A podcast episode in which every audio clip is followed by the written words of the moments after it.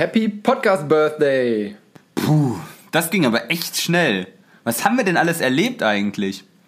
Erst hatten wir äh, Corona. Äh, das wurde dann ja unterbrochen von ähm, Corona, genau. Äh, und dann hatten wir Corona. Die US-Wahlen waren auch noch. Stimmt. Äh, und dann hatten wir wieder ähm, ähm, Corona. Aber wir hatten doch auch viele lustige Themen und wurden immerhin schon mehr als tausendmal gehört. Tausendmal gehört, tausendmal äh, umkommentiert halt, ne? Tja. äh, wir sind wissenschaftlich einfach so unbestechlich gut, da fehlen unseren Zuhörern die Worte. Oh je, es wird schlimmer. Ah, Wir sollten dringend mit der Folge anfangen. Äh, Moment! Da kommt noch das goldene Mikrofon.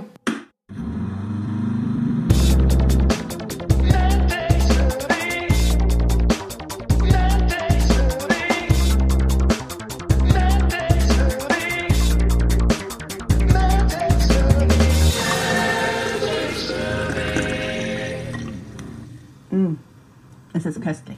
Und damit herzlich willkommen zu einer neuen Folge MedTech Smoothie. Folge Nummer 25, unsere einjährige Jubiläumsfolge. Und mit wir, mit, mit wir, mit mir wie immer, wollte ich sagen, Benedikt Stanitzek aus Aachen. Hi.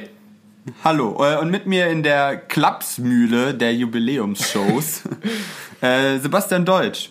Ich wollte auch schon sagen, lassen Sie mich Arzt, ich bin durch. Das Ja, passt ja genau. dann noch zum Intro. Das- Haben wir einen Arzt da? Ich fühle mich mal nicht angesprochen. ja, der, genau, der hätte ja aber auch Hilfe gebraucht. Ja, das ist dann immer unpraktisch. Ja. Mach einfach, äh, einfach Herz-Lungen-Wiederbelebung bei mir selber. Oh Gott. Oh Gott, das hört sich mal nicht an. Wir bitten diesmal auch akustisch wieder um Entschuldigung. Ähm, nö, dafür würde ich mich eigentlich nicht entschuldigen. Ja, aber wir wollen ja jetzt äh, tatsächlich, äh, haben wir keine Aufforderung zu einer besonderen Revue bekommen. Deshalb machen wir heute einfach eine ganz normale Folge, ne? Genau, wir machen eine ganz normale Folge, äh, bis darauf, dass, dass wir uns halt selber feiern. Oh mein Gott. Ja, ich habe mir, auch einen- ich hab mir auch einen Brennnesseltee gemacht. Heute Oh, ganz crazy oh, unterwegs. wollte gerade sagen, heute, heute Ja. mal ganz wild drauf. Ja, ich war laufen heute wieder und es war recht kühl draußen und ich hatte jetzt irgendwie Bock auf einen Tee. Ich, ich, ich, ich mache es noch spektakulärer, ich bleibe einfach beim Leitungswasser. Ah, toll. Das, wir, wir sind ja richtige party Ja, richtige Partybiester. Hätten, ähm, hättest du noch so Champagnerkorken knallen lassen können. Na, habe ich leider nicht da. Muss ich dich Ah, enttäuschen. Ja, dann ähm, hau mal raus. Was ist in der Zwischenzeit äh, bei dir passiert, beziehungsweise worüber möchtest du reden, was in der Zwischenzeit passiert ist? Ich glaube, ein Thema kenne ich schon. Ein, ein kleiner, eine kleine ähm, Tut mir leid, aber wir müssen jetzt auch nochmal drüber reden. Mir ist jetzt in vielen Podcasts auch schon über, über den Weg gelaufen. Ähm, aber ähm, ja, Jana aus Kassel. Na, ja.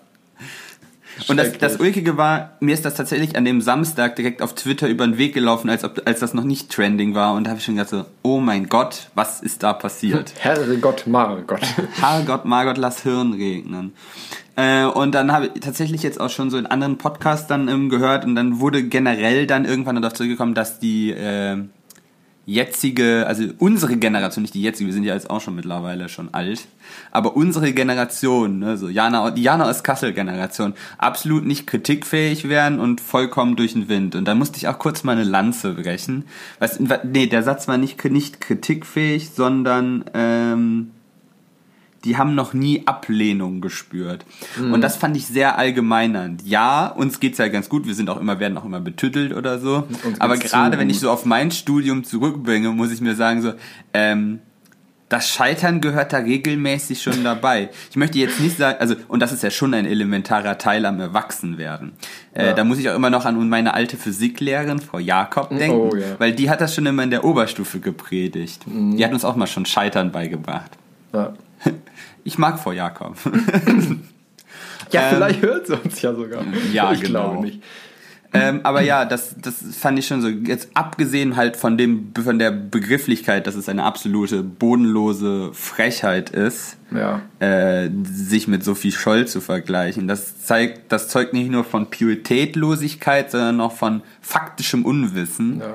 Weil sobald man Sophie Scholl mal bei Wikipedia reinhackt und die ersten zwei äh, Sätze liest, sollte einem klar sein, dass man. Dass man mit dem Anmelden Nichts. einer Kundgebung und irgendwas in ein Mikrofon stammeln nichts damit zu tun hat. Ja, Den, den, den eigentlichen Witz fand ich halt einfach da dran, wie wenn als der Ordner dann sagt so, dafür mache ich keine Ordnung. Äh, was habe ich denn gesagt? Mic drop, blum und dann wegrennen, so nach dem Motto. Und davor hatte sie den Satz gesehen, den epischen Satz gesagt, äh, ich kann und werde niemals aufgeben. Oh, jemand ist nicht meiner Meinung, ich gebe auf. ja. Aber, äh, und dann, ach so, rate, was die Frau äh, beruflich macht. Grundschulmausi? Äh, Heilpraktikerin. Manche Sachen kannst du dir nicht ausdenken. Nee, das. Nee, stimmt. das ist wirklich zu gut. Ja, damit würde ich das gern, aber ich wollte es angesprochen haben, nur weil es einzelne schwarze Schafe kommt, sind wir nicht alle verzogene. Äh, Ja. Ja, aber die Verzogenen sind immer am lautesten. Siehe Trump. oh okay, Gott. das Fass machen wir jetzt nicht nochmal auf. ich wollte gerade sagen, es ist, äh, es ist jetzt auch wieder so ein bisschen äh, Topping. Hoppen wir gleich zu, ne zum nächsten Minenfeld. Die Corona-Maßnahmen über Weihnachten Mhm. und Silvester sind äh, also angekündigt worden. Ähm, und ja, eigentlich müsste ich ja sagen, was sagst du dazu? Mir erschließt sich das Stringente halt nicht, wenn man sagt, so, wir haben jetzt einen Lockdown Light.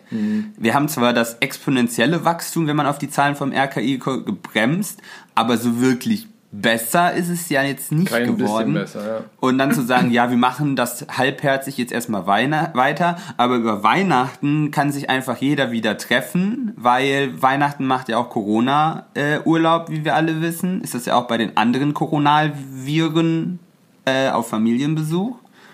Und an Silvester ist auch in Ordnung. Aber danach ist wieder schlimm. Das hat sich bei mir nicht ganz irgendwie. Nee. Äh, ich, ich muss dich leider enttäuschen, ich habe jetzt keine andere Meinung, ich kann es auch nicht nachvollziehen. Ich muss aber auch ehrlich gesagt gestehen, das Gros der Menschen ist einfach, vielleicht auch einfach, weil sie, sage ich mal, so ein bisschen Corona-müde sind, was man einem ja auch eigentlich nicht verdenken kann. Aber Nein, die ich meisten, merk das ja selber bei mir eben, auch. Ist bei mir ja auch so. Ich habe langsam auch immer so, wie, äh, schon wieder und so. Es ist ja auch vollkommen in Ordnung. Genau, aber dadurch ist das Gros der Menschen einfach, ich weiß nicht, die verhalten sich einfach so unnachvollziehbar und dumm zum Teil, ähm, dass halt dieser Lockdown Light, wie du auch schon gesagt hast, eigentlich nichts bringt, muss man sagen. Ja, wir haben das exponentielle Wachstum gestoppt, aber wir haben halt jetzt einfach ein Plateau erreicht, was so bleibt, wie es ist. Und das Wenn war ich ja mir das eigentlich mit dem März vergleiche, wo wir richtig im Lockdown waren, ist das ja um ein Vielfaches Eben. mehr. Wir machen im Prinzip den Fehler, den alle europäischen Länder um uns rum im Frühjahr gemacht haben. Wir waren im, im Frühjahr, waren wir ja mit eins, sage ich mal, der ersten Länder, die, als sie gemerkt haben, okay, die Zahlen gehen, äh, gleiten uns aus der Hand, haben direkt gesagt, okay, wir machen halt alles zu, ist kacke, aber dadurch haben wir es ja auch eigentlich verhältnismäßig schnell wieder im Griff gehabt. Und Ja, glaub, das da Gleiche hat jetzt Frankreich gemacht, haben jetzt, weiß ich, Schweiz und die anderen Länder auch gemacht. Und die machen jetzt ja schon wieder Lockerung, weil bei denen die Zahlen gut runtergegangen sind. Dieser Lockdown. Und die Leute ausrasten. Ja, gut. Ja, ich, Klar, ich glaube, dass das zu einem Großteil halt auch politische Entscheidungen Das sind. ist Das ist rein ungefähr politisch. genauso wie, wie Abgasgrenzwerte, die werden ja auch gewürfelt. Das ist, äh, und das ist so nach dem Motto so, warum bleiben die Schulen ohne quasi größere Einschränkungen offen, weil sonst die Eltern alle einen Föhn bekommen, wenn sie halt wieder auf ihre Kinder aufpassen müssen. Ja, das ist, das ist rein politisch. Sagt sich ne? jetzt für mich auch, ganz einfach. allein die, also es gibt keine rationale Logik für mich dahinter, dass du sagst, okay, in Restaurants, wo wirklich alle Leute, wenn sie dann an ihrem Tisch sitzen, diese mindestens 1,50 Meter oder 2 Meter Abstand halten können, ähm, die dürfen nicht aufmachen. Aber zum Black Friday siehst du dann in den Nachrichten, wie die Leute im Prinzip geknubbelt wie im Bus sich zu Hunderten oder Tausenden durch irgendwelche Shoppingzentren schieben. War Da- das so? Ja, Das habe ich überhaupt gar nicht mitbekommen. doch. Also ich war, ich war zum Glück ähm, am, wann war es, am, am Mittwoch, also vorher auch noch im, äh, hier im Zentrum in Oberhausen, das ist ja so ein großes Shoppingcenter. Da war es noch mehr oder weniger leer, aber da war es auch schon so an den paar Läden, wo man eben anstehen musste, weil nicht so viele Leute rein durften. Also in den Schlangen, dass da wirklich diese 1,50 Meter gehalten wurden. Also ich glaube, wenn du da mit dem Zollstock lange gegangen wärst, da wäre mindestens jeder zweite durchgefallen. Und ähm, ich möchte nicht wissen, also ich habe äh, gehört, dass es am Black Friday und halt auch, wie gesagt, an Nachrichten gesehen, dass es da super voll war und da ergibt sich mir halt überhaupt nicht die, die Logik dahinter, dass du sagst, okay, Restaurants müssen zu sein, aber wir dürfen äh, munter weiter shoppen gehen. Und also ich finde, man hätte entweder direkt wieder einen harten Lockdown machen müssen, wobei das die Politik niemals durchbekommen hätte, bin ich mir relativ sicher. Wahrscheinlich, ja. Ähm, oder man hätte jetzt halt sagen müssen, dass wir jetzt nachkorrigieren, weil wir ja gesehen haben, ein Monat hat im Prinzip null von dem Effekt gebracht, den wir wollten. Hätte jetzt wirklich die Daumenschrauben richtig festziehen, dass man sagt, okay, ist halt scheiße fürs Weihnachtsshopping, wobei die meisten Leute mittlerweile ja eh alles bestellen. Ähm, aber wir machen jetzt zumindest mal irgendwie vielleicht für zwei Wochen oder so nochmal harten Lockdown, um zu gucken, ob das dann was bringt. Und dann wiederum hätte ich auch die, ähm, die Rationale mehr sehen können für die Weihnachtsfeiertage. Dass man dann sagt, okay, wir hatten jetzt, dann weiß ich, zwei, drei Wochen wirklich nochmal harten Lockdown, dann könnt ihr aber auch dann beruhigt für die Feiertage äh, mit euren Familien zusammensitzen, weil die äh, Infektionszahlen wieder runtergegangen sind. Ich finde es auch Ich habe immer dieses Ping-Pong-Ball -Mau äh, immer vor mit der quasi Ja. mit dem wenn du halt durch den harten Lockdown vor Weihnachten halt mehr Mausefallen rausnimmst, dann ist es dann halt selbst wenn du dann halt zu Weihnachten wieder öffnest wahrscheinlich dann halt ne Ja, eben. Und ich, ich muss auch sagen, ich kann auch nicht nachvollziehen, warum man jetzt sagt, dass äh, diese, diese gelockerten Maßnahmen, äh, wieder gelockerten Maßnahmen, muss man dann sagen, ähm, von, von Heiligabend bis einschließlich Neujahr gelten sollen. Warum reicht es denn nicht, wenn du einfach sagst, Heiligabend, erster Weihnachtsfeiertag und fertig? Also ich muss eh sagen, äh, Neujahr, wenn man eh sagt, man soll sich nicht versammeln oder man darf sich ja auch nicht versammeln für Feuerwerk oder sonstiges, äh, was ist denn dann Neujahr für ein tolles Fest?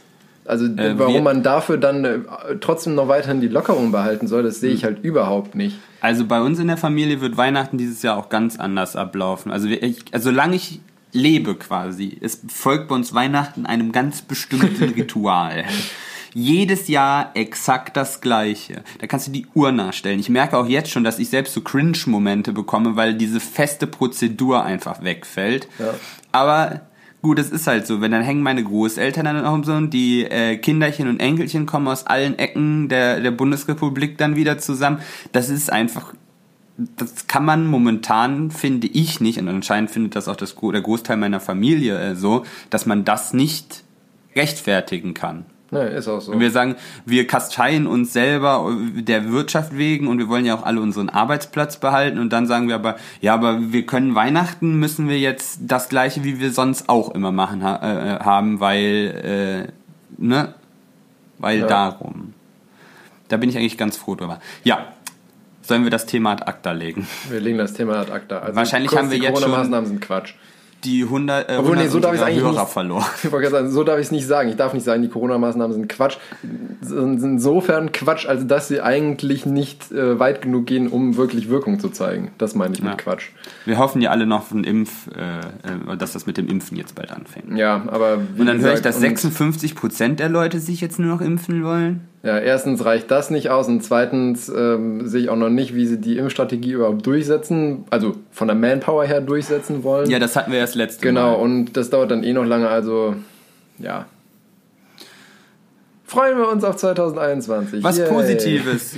Wir nehmen ja wieder Sonntag auf und gerade eben lief Formel 1 Rennen in Bahrain. Ja, das müssen wir unbedingt auch. Junge, Ja. ja, äh, da ist nämlich was passiert, was Junge, so ein großer ich, Feuerball. Ja, genau, was in den letzten Jahrzehnten, würde ich ja schon sagen, nie mehr, also ich kann mich nur aus Bildern aus den 80ern erinnern. Oder jeder kennt ja auch den Niki Lauda Unfall, wo dann, wo der gecrashed ist und das Auto in einem riesigen Feuerball geendet ist. Und das ist heute tatsächlich auch passiert. Äh, und das war tatsächlich relativ bren- brenzlig. Der Fahrer ist halt tatsächlich ich würde jetzt mal sagen, fast unverletzt ausgestiegen. Jetzt wahrscheinlich, also stand jetzt Verdacht auf äh, ein, zwei Rippenbrüche und leichte Verbrennung. Aber dafür, dass der halt mehrere Sekunden, also für meinen Geschmack viel zu lange Ja. in einem Feuerball saß äh, und halt quasi mit, man sagt für Formel 1 sehr geringe Geschwindigkeit, aber es waren trotzdem immer noch, weiß ich was, was waren das, 150 bis 200 km/h, in eine, äh, vorwärts in so eine Leitplanke reingescheppert ist, was ja auch, die ist ja auch nicht Er ist dafür nicht nur in die Leitplanke reingescheppert, er hat sie im Prinzip geteilt. Ja, ne, das Monocoque steckte ja dann halt da Ja, drin, ja, was halt genau. auch, aber das, das sind ja schon ziemlich harte Entschleunigungen, die da, Ja. äh, die da stattfinden. Und dann noch aus so einem brennenden Auto rauszukraxeln, mein lieber Scholli, Ja. ähm, da können sich die Ingenieure dann mal selber auf die Schulter klopfen. Das ist tatsächlich das äh, Monocoque von Haas in dem Fall, äh, ist bei Dallara äh, entwickelt worden. Die haben da ja auch ein bisschen Erfahrung. Äh, Die bauen auch die Formel 2 Autos. Ah, okay. Also Dallara baut auch äh, äh, im LMP2-Bereich Chassis. Äh, Mhm, also die, die sind quasi so Distributor von allem möglichen Mo Motorsportkram. Die, das ist eine sehr interessante Firma. Sitzt in Italien und die wissen anscheinend auch, was sie tun. Äh, dass das so funktioniert hat. Ich, nach meiner laienhaften Einschätzung ist es halt dazu gekommen, dass genau halt dieses Monocoque bei dem Aufprall, sehr spitzer Aufprall auf diese Leitplanke, also fast 90 Grad Winkel, sich halt durch die einzelnen Leitplanken gebohrt hat, da halt sich festgeklemmt hat. Äh, und durch die Trägheit, weil das Heck ja immer noch in Bewegung war, ist, dass der ganze Powertrain, alles was quasi am Monocoque dran geschraubt ist, einfach abgerissen und halt weitergerutscht, weil das sah man danach und das war fast noch intakt. Also Ja, genau, Heckflügel denke und Heck, alles war Ja, im Prinzip so, als hättest du, ja, wie, wie umschreibt man das jetzt am besten? Als hättest du, sage ich mal, auf, auf eine angeschrägte Fläche einen Dartpfeil geworfen und äh, die Spitze bleibt stecken und hinten die Feder fliegt weiter. Ja. So ein bisschen, sage ich mal. Ja. Ja, und dann sitzt halt leider der Kraftstofftank und halt auch die Batterie sitzen halt zwischen Motor und dem Motor und dem Monocoque, jetzt presumable, weil das sagen die einem ja nicht so ganz, aber das ist so nach den weitesten Kenntnissen ist das halt der beste Platz, um diese Dinge zu äh, ver verstauen, äh, weil den Tank möchtest du eigentlich grundsätzlich so weit wie möglich im Center of Gravity haben, weil der ja leichter wird übers Rennen. Und wenn du den, je weiter du den vom Schwerpunkt wegbaust, desto stärker ändert sich dann halt deine Balance, ja, über klar. den Füllstand des Tanks. Das ist ein Ja. bisschen fies. Und deshalb passt das schon, dass der da saß. Wobei eigentlich darf der dann halt nicht so einen Feuerball machen, weil da sind halt auch Mechanismen drin verbaut, die genau sowas verhindern. Ja, so wie, ich wollte gerade sagen, so wie das gefackelt hat, ähm, ist ja auch anzunehmen, dass nicht nur irgendwelche Leitungen abgerissen sind, sondern dass wirklich der Tank an sich äh, kaputt gegangen ist. Weil, also ja, gut, der war halt auch bis zum Rand voll getankt. Also Ja, ja, gut, klar. Aber trotzdem, eigentlich müsste man, müsste man ja. Aber toi, ich toi, toi an prinzipiell die sind ja auch so gebaut. Ja, prinzipiell sind ja auch so gebaut, dass auch bei so einem Aufprall, auch wenn das Auto, sage ich mal, geteilt wird, ähm, der Tank an sich eigentlich dicht bleibt, um sowas eben Ja. zu verhindern. Und Gut, ähm, wenn du genug mechanische Belastung auf alles drauf Ja, gibst, natürlich. dann gibt's Irgend- halt. Wir hatten ja die Diskussion auch schon, als ich das mit den Wheel Tethers erklärt, Ja. also mit diesen, die haben halt bei den Vorderrädern jetzt auch wieder nicht, weil das einfach viel zu viel Last war. Das ist einfach Ja. aus dem Monocoque rausgerissen worden. Ähm, ja. da ist dann auch so ein Rad halt über die Straße gerollt. Ja.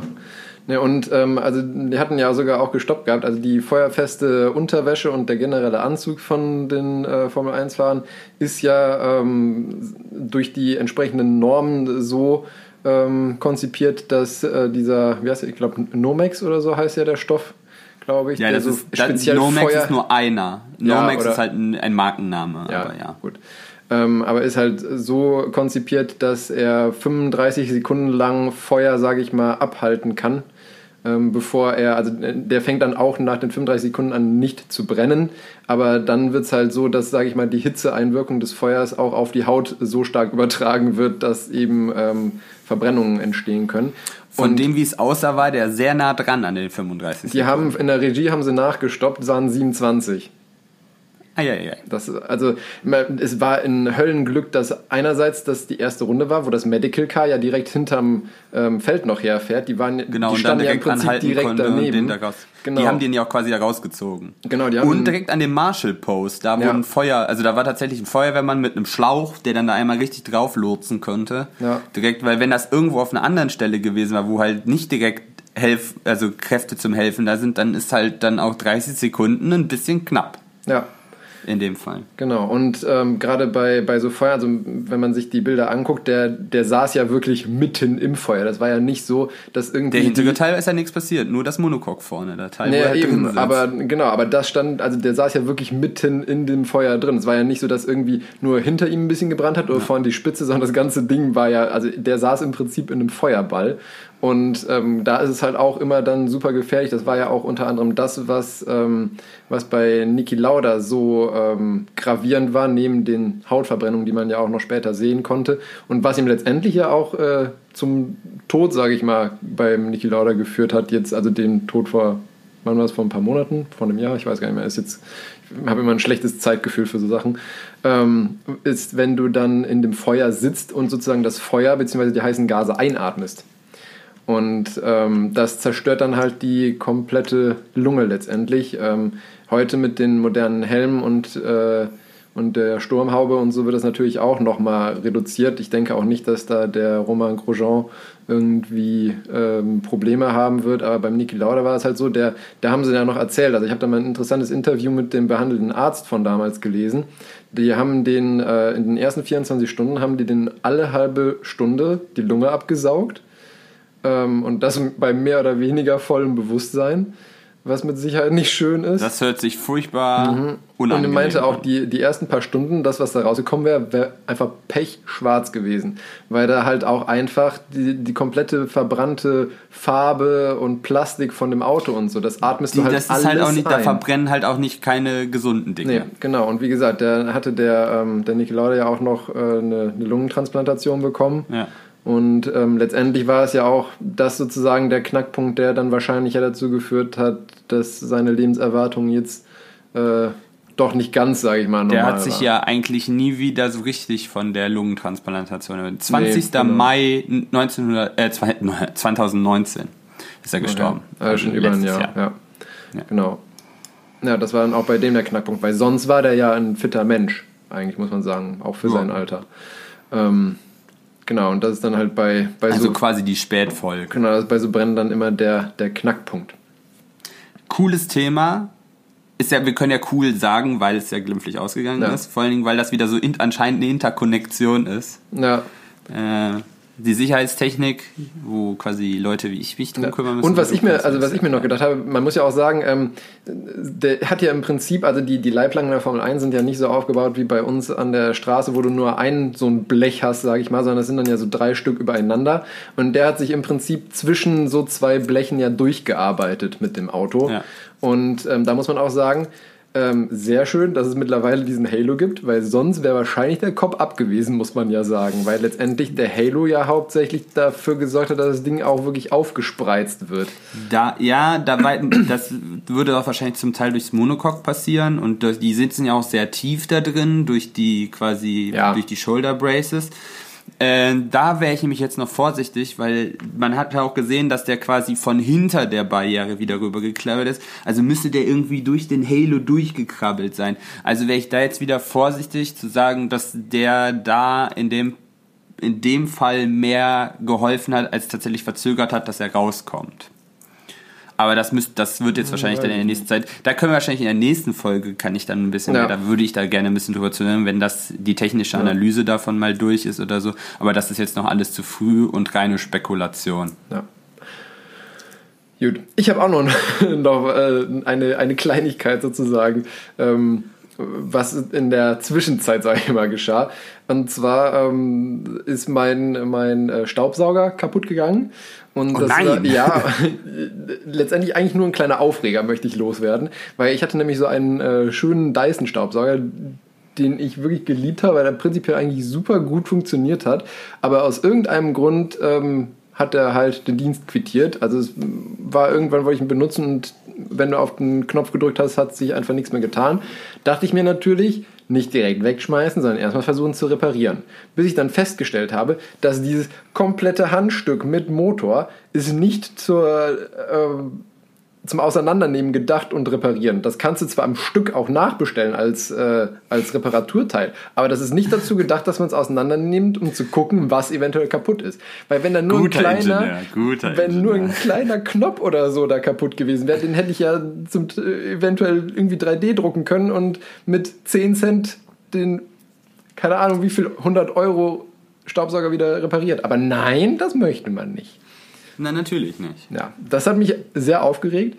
Woraufhin ich Apple würde sagen, ähm, das ist um die Qualität sicherzustellen. Ach, ja. Nicht um dich zu mobben. Ja, ja, sowieso. Ähm, nichtsdestotrotz, ich fühle mich gemobbt. halt, stopp, ich Ähm, was fühle jetzt auch dazu gemobbt. geführt hat, dass ich mir einfach schon, also es, es wäre finanziell wahrscheinlich günstiger gewesen, wenn ich mir einfach einen neuen Motor nur bestellt hätte, weil der Mhm. Akku, der funktionierte noch, ähm, zumindest laut Lager, Ladeanzeige und so. Ähm, sondern einfach aus Frackigkeit habe ich mir jetzt einen anderen ähm, Staubsauger neu bestellt, der gleichzeitig auch noch eine Wischfunktion hat, was ich ganz praktisch finde. Ähm, und hatte dann aber, weil der relativ groß und klobig ist und schlecht an Ecken kommt, einen kleinen so einen Handstaubsauger noch bestellt. Und da komme ich zum zweiten, wo ich nicht weiß, ob es wirklich ein Aufreger ist oder ob ich einfach das Ganze nur wohlwollend belächle, weil der war nämlich als Amazon Topseller drin. Ich habe ihn hauptsächlich genommen, weil es der günstigste war. Wahrscheinlich war, war es auch ein Grund dafür, dass es ein Topseller ist. Aber das Schöne ist, da wird man einfach eiskalt bestochen. Da ist nämlich, wenn du den kaufst, ist da, ich weiß gar nicht mehr, wie viel das war, ich, weil stand da drin, für eine positive Bewertung bekommt man einen 20 Euro Amazon-Gutschein. Ja, ja, ja, ja, ja. Von wegen, die, die ganzen Meinungen da sind nicht gezinkt. Ich meine, jetzt, ich meine, ist ja schon mal gut, dass es dann prinzipiell Meinungen sind von Leuten, die das Ding wirklich gekauft haben und nicht irgendwelche Roboter, die das da eingehackt haben. Aber es ist halt trotzdem fake, eigentlich, muss Ja, man das sagen. würde dann ja, keiner würde dann ja eine positive Bewertung schreiben, weil es positiv ist, sondern um die 20 Euro zu ja, haben, äh, natürlich. zu bekommen. Ja. Ja, das große A, ich stehe dem auch sehr schizophren gegenüber. Tja. Es ist schwierig, drum herum zu kommen mittlerweile, muss man ja sagen. Ja.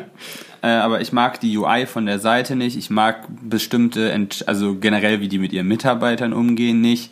Äh, ich finde es auch ein bisschen questionable, dass da halt jeder irgendeinen Schwurbel auch mittlerweile anbieten kann. Du findest da nix so richtig, weil äh, die Anzeigenbeschreibungen sind alle wie Kraut und Rüben.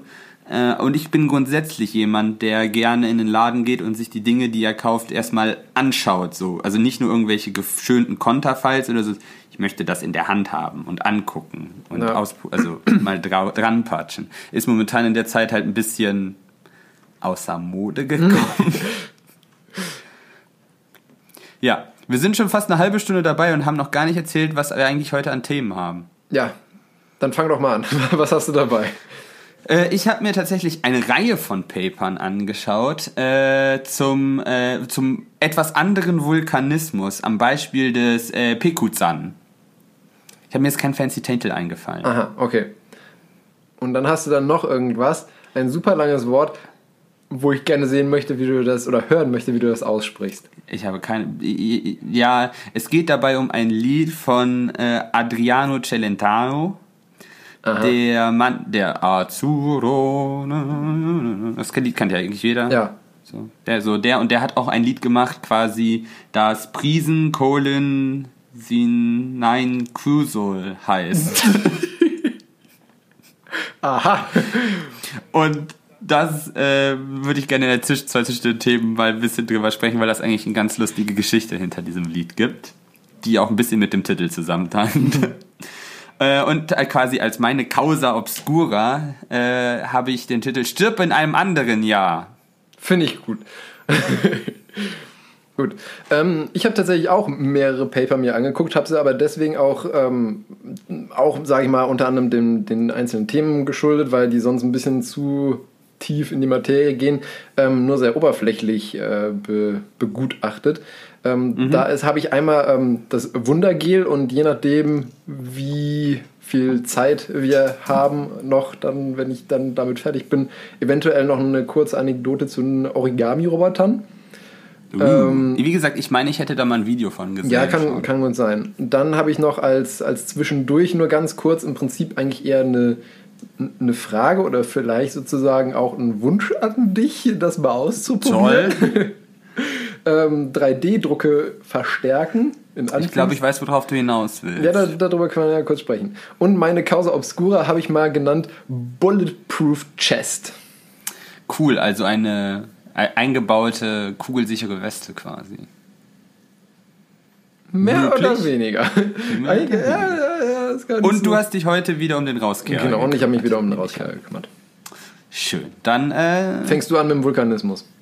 Oh toll. Ich bin, das ist so ein kleines, äh, also eine kleine Kaninchenhöhle, ein Kaninchenbau, in den ich reingekrabbelt bin. Ich bin über ein Paper nämlich gestolpert und dachte mir so, weil ich keine Ahnung von Geologie habe, habe ich halt quasi nichts davon verstanden, außer so den Abstract.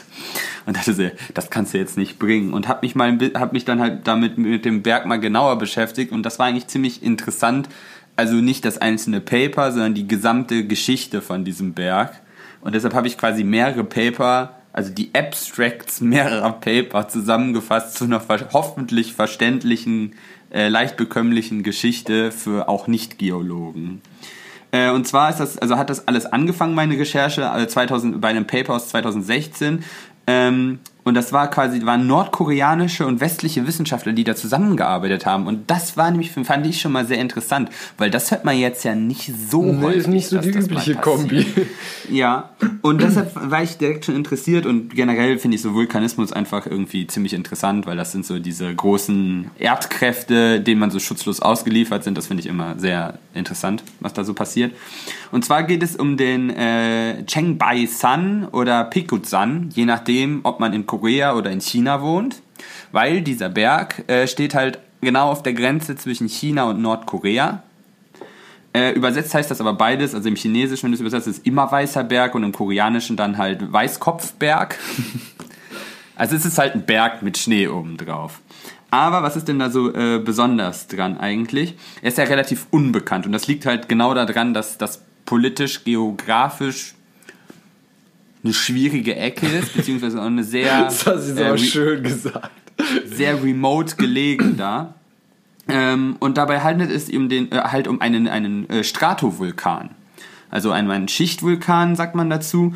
Und äh, es gibt eigentlich so zwei große Klassen auf unserem Planeten. Die hat auch jeder, glaube ich, schon mal davon jeder schon gehört. Äh, Schicht, so Geschildvulkane halt, äh, wie Hawaii.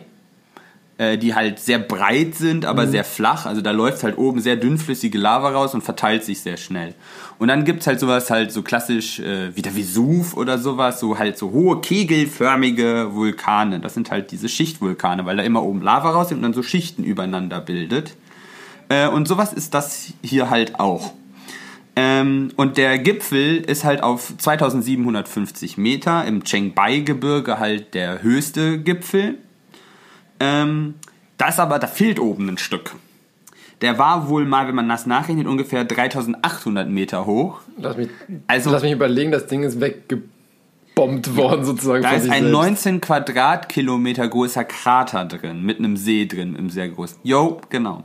Oh. Und ich, um das mal ein bisschen in die, in, ich habe dann mir nämlich, dann habe ich irgendwie, wie, weil das hört sich im Podcast immer so blöd an, dann sagst du, ja, 19 Quadratkilometer und so hoch, da ist halt oben was weggeflogen. Setzen wir das mal in Relation. 1980 ist ja der Mount St. Helens in die Luft geflogen. Mhm. Da hat jeder, glaube ich, ja schon mal Bilder von gesehen, von dieser Explosion, wo so die halbe Flanke von diesem Berg weg explodiert. Also, also kann man wahrscheinlich auch bei YouTube kann man da mal Habe ich auch schon multiple Dokus auf N24 zugesehen. Die Caldera von dieser Explosion hat schlanke 3,75 Quadratkilometer. Das ist ein Fünftel. Ja. Ja. Und deshalb kommen wir dazu, dass diese, das bei einem äh, Mount, äh, also dem Chengbai Sun, äh, die Explosion, das nennt man die Millennium Eruption, weil die ungefähr im Jahr 946 stattgefunden hat. Und das ist die größte Eruption in den letzten 5000 Jahren. Von denen noch nie jemand was, ich habe davon, wusste davon ich, auch nichts.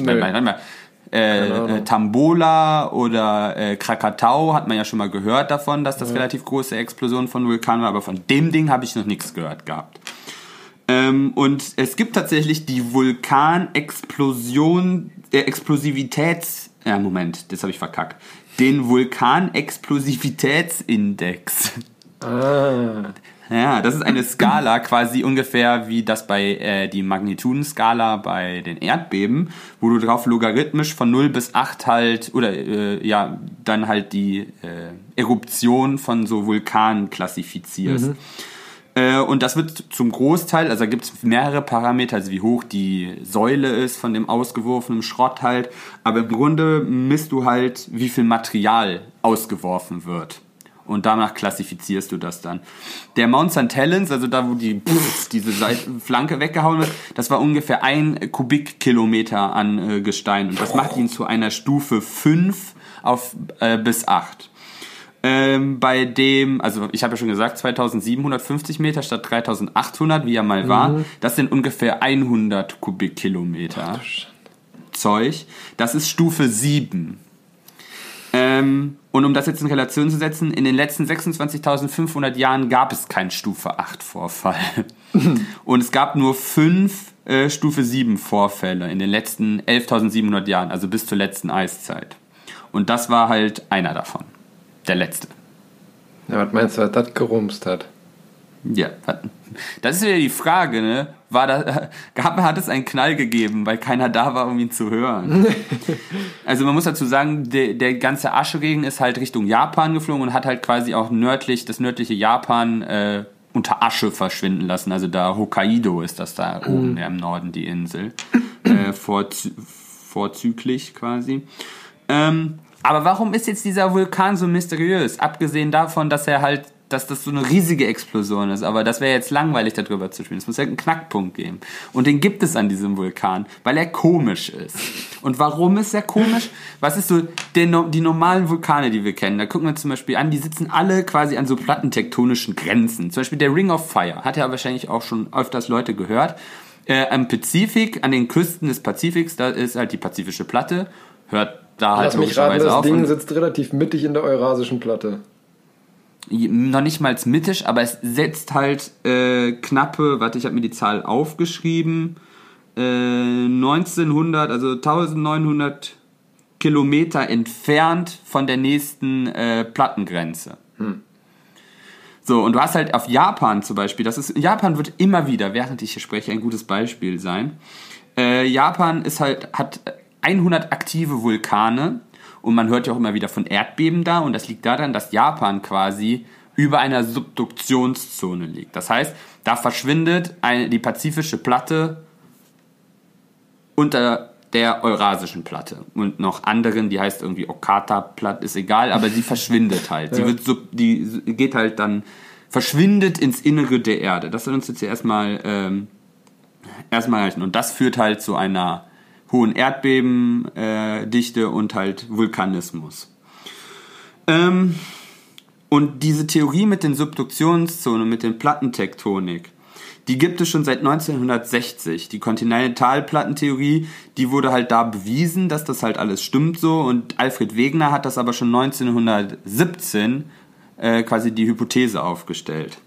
Und damit konnte man sich halt dann mit dieser Plattentektonik alle Vulkane in diesem Ring of Fire, die halt quasi in Indonesien oder so halt oder in Neuseeland so auf diesen Plattengrenzen, dip, dip, dip, dip, dip, Chile, in den Anden, das ist ja alles da an der Grenze, bis hoch zu den Kaskaden-Vulkanen in den USA. Da ist überall eine Plattengrenze. Toll, ich kann mir meine Vulkane erklären. Ähm, jetzt haben wir aber ein Problem. Es gibt noch genug Vulkane, die du damit nicht erklären kannst. Zum Beispiel Hawaii. Hawaii liegt mitten auf der pazifischen Platte. Äh, und damit kann man es nicht erklären. Und dann, finde ich, kommt wieder ein ganz starker Teil der Wissenschaft. Da muss ich ein bisschen jetzt mal wieder die Wissenschaft loben. Äh, weil jetzt anstatt zu sagen, sowas, siehste, die Wissenschaft erzählt nur Müll, die Theorie muss ja Müll sein mit der Plattentektonik. Das heißt, wir leben auf einer flachen Erde, weil wir können die Hawaii nicht dadurch erklären. Äh, muss es auch nicht, weil wir haben nur einen Teil des gesamten Vulkanismus entdeckt. Ja, es gibt Plattentektonik und halt diese Subduktionsvulkane, die genau da drauf sitzen. Das heißt aber ja nicht, dass alle Vulkane diesem Modell folgen müssen. Ja. Also brauchen wir ein neues Modell für zum Beispiel Hawaii oder den Pekut-San, weil die halt Hawaii liegt übrigens 2800 Kilometer von der nächsten Plattengrenze entfernt. Yellowstone ist auch so ein Ding, das liegt auch mitten Stimmt, auf einer Platte. Ja. Ähm, wir brauchen dafür also ein neues äh, Modell, mit dem wir die quasi Vulkanismus-These erweitern können. Also wir widerlegen das nicht, sondern wir, wir machen das größer. Und dann guckt man sich zum Beispiel Hawaii an. Äh, und wenn du nicht in den Norden gehst, siehst du, dass das quasi, als ob da jemand mit so einem Stift lang gegangen wäre über die pazifische Platte. So ganz viele Inselchen, so dip, dip, dip, dip, dip und Atolle, bis zu 80 Stück sind das. Vielleicht war halt von das Hawaii. Eine Subduktionszone? Äh, nein. Okay. Aber vielleicht irgendwie halt eine, Zone, die äh, halt irgendeine Fuge, die dann irgendwann, sag ich mal, aufgehört hat, sich zu bewegen, dadurch halt prinzipiell starr ist, aber halt geschwächt, wodurch das, das dann ist, eine das Prädilektionsstelle, äh, sage ich mal, für Vulkane ist. Du hast ja in der Mitte des Pazifik hast du ja den, ähm, den pazifischen Rücken. Mhm. Da tritt quasi ja Material nach ja, oben. Genau. Und deshalb expandiert diese pazifische Platte ja auch ähm, und schiebt andere Platten halt auseinander. Aber das trifft auch nicht auf Hawaii zu. Aber genau diese, diese Atolle, die du immer weiter nach Norden gehen siehst, sind genau schon quasi ein Hinweis zur Lösung. Weil die werden nach, äh, quasi nach Norden Richtung Kamtschatka, werden die immer kleiner und quasi verschwinden im Meer. Äh, und das liegt daran, dass die wegerodieren. Die sind halt einfach älter. Das kannst du halt, wenn du das Gestein analysierst, siehst du, dass das älter ist als das neue Gestein auf Hawaii. Und dann könntest du auf die Idee kommen, dass quasi die Quelle des Vulkanismus halt von Norden nach Süden gewandert ist und jetzt momentan da ist, wo Hawaii ah, ist. Mh. Das ist aber nicht der Fall, weil wir haben ja gerade schon erklärt, die Platte bewegt sich über einen konstanten Hotspot. Und so heißt diese Theorie auch, die Hotspot-Theorie. Das heißt, du hast die Platte und die, die ah. brutzelt immer wieder Vulkane nach oben und bewegt sich halt langsam immer weiter äh, über diesen Hotspot hinweg. Im Prinzip das, wie wenn du, wenn du einen Kette. Schneidbrenner sozusagen irgendwo fest fixiert hast und da drüber dann langsam ein Blech drüber ziehst.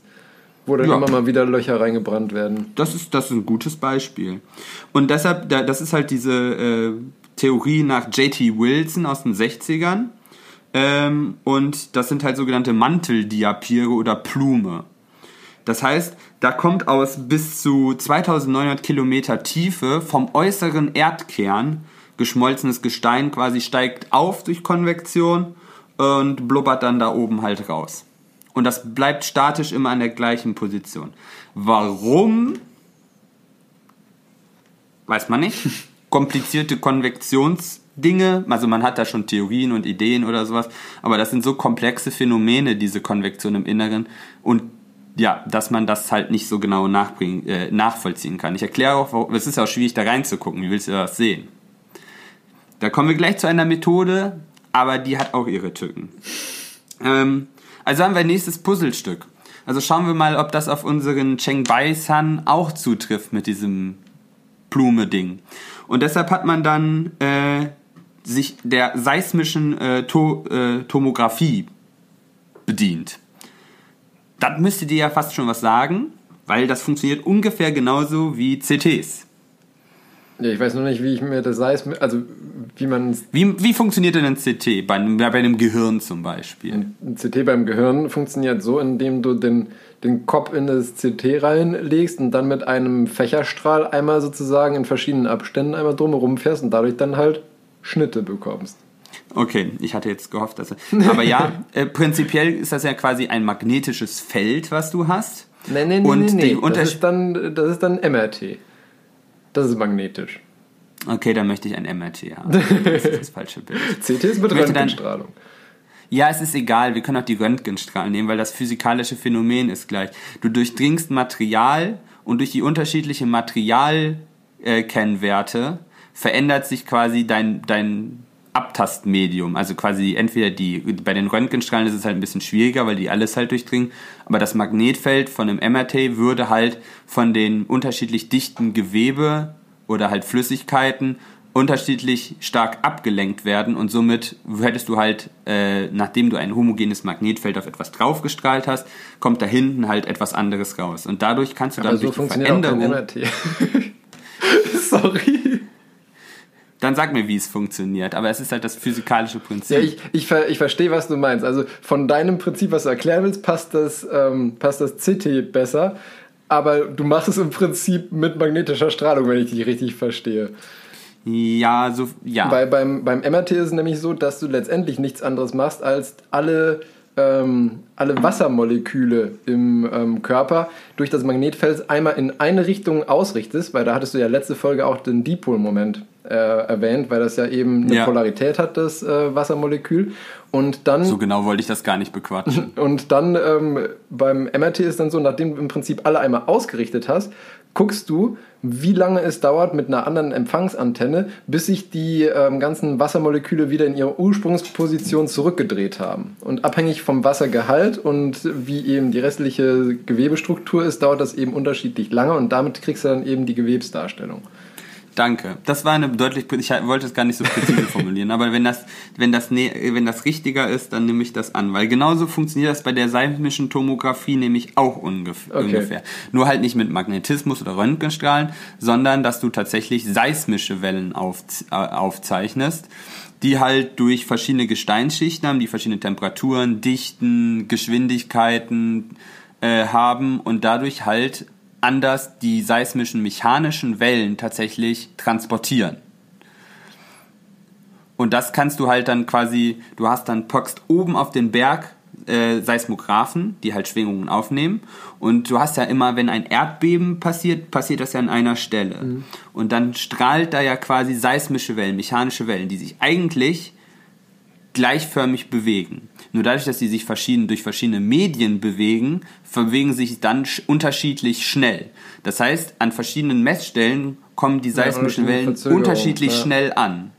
Und dadurch kannst du dann halt wieder zurückschließen, wie die Beschaffenheit der Gesteinsschicht zwischen deinem Empfangspunkt und dem äh, Erdepizentrum quasi aussehen. Das Problem ist halt dann nur, um halt dann Messwerte zu, zu erzeugen, das heißt ein Bild zu bekommen, brauchst du halt immer ein Erdbeben. das ist ein bisschen unpraktisch. Und die kannst du und du kannst halt kein Erdbeben an einer bestimmten Stelle erzeugen zu einem bestimmten Zeitpunkt. Das heißt, du musst halt warten, bis Erdbeben überall mal passiert sind, zu verschiedenen Zeitpunkten, um halt immer ein genaueres Bild zu bekommen. Ganz unkonventionelle Idee. Könnte man nicht Atombomben verbuddeln?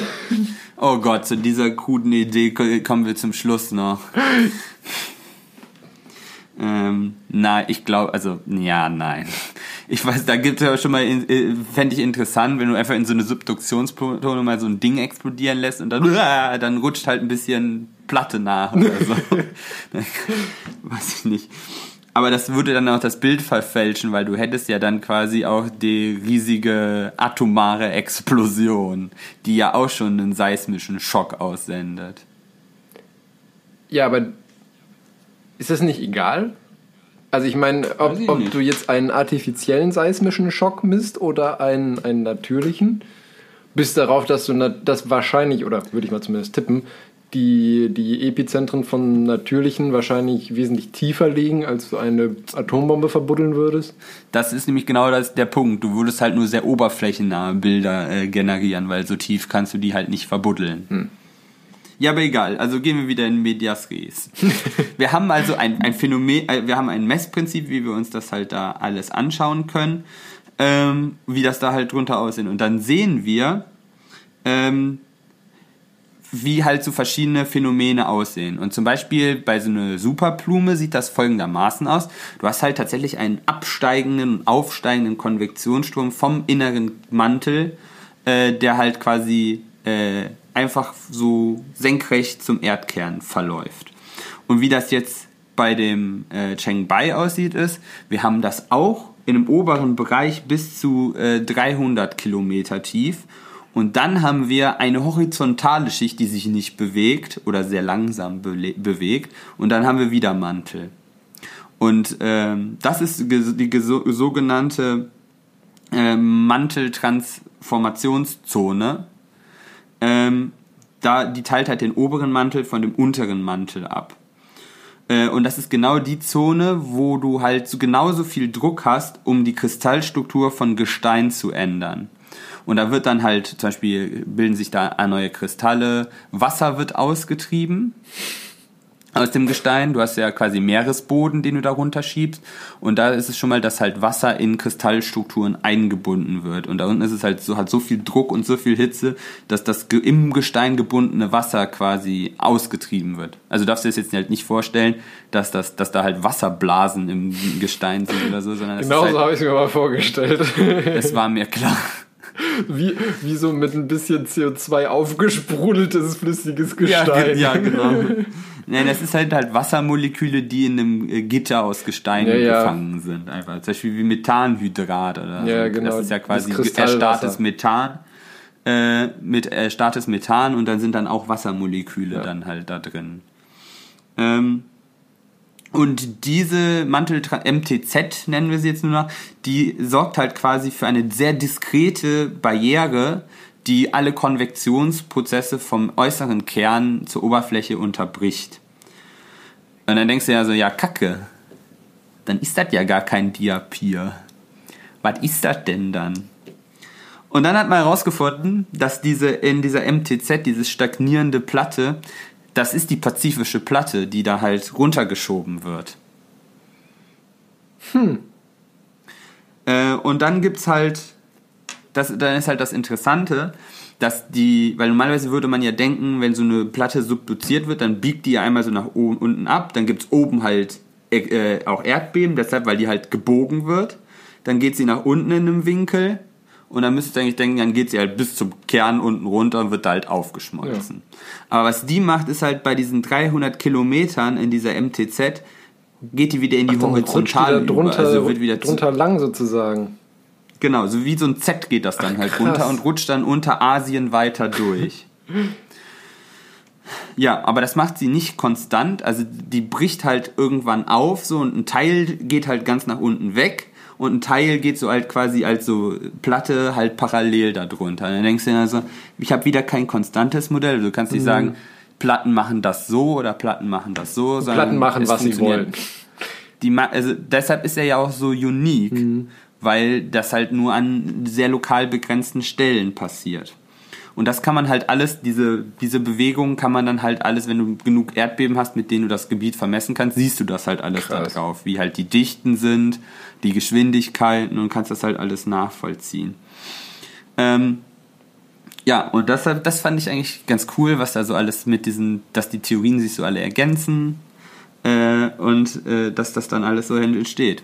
Und unten da in diesem Knick, wo das wieder horizontal wird, die Platte, da entstehen halt auch wieder Erdbeben, weil die Platte keinen Bock da drauf hat eigentlich. Klar, ja. äh, und dieser Punkt ist genau da, wo Korea liegt.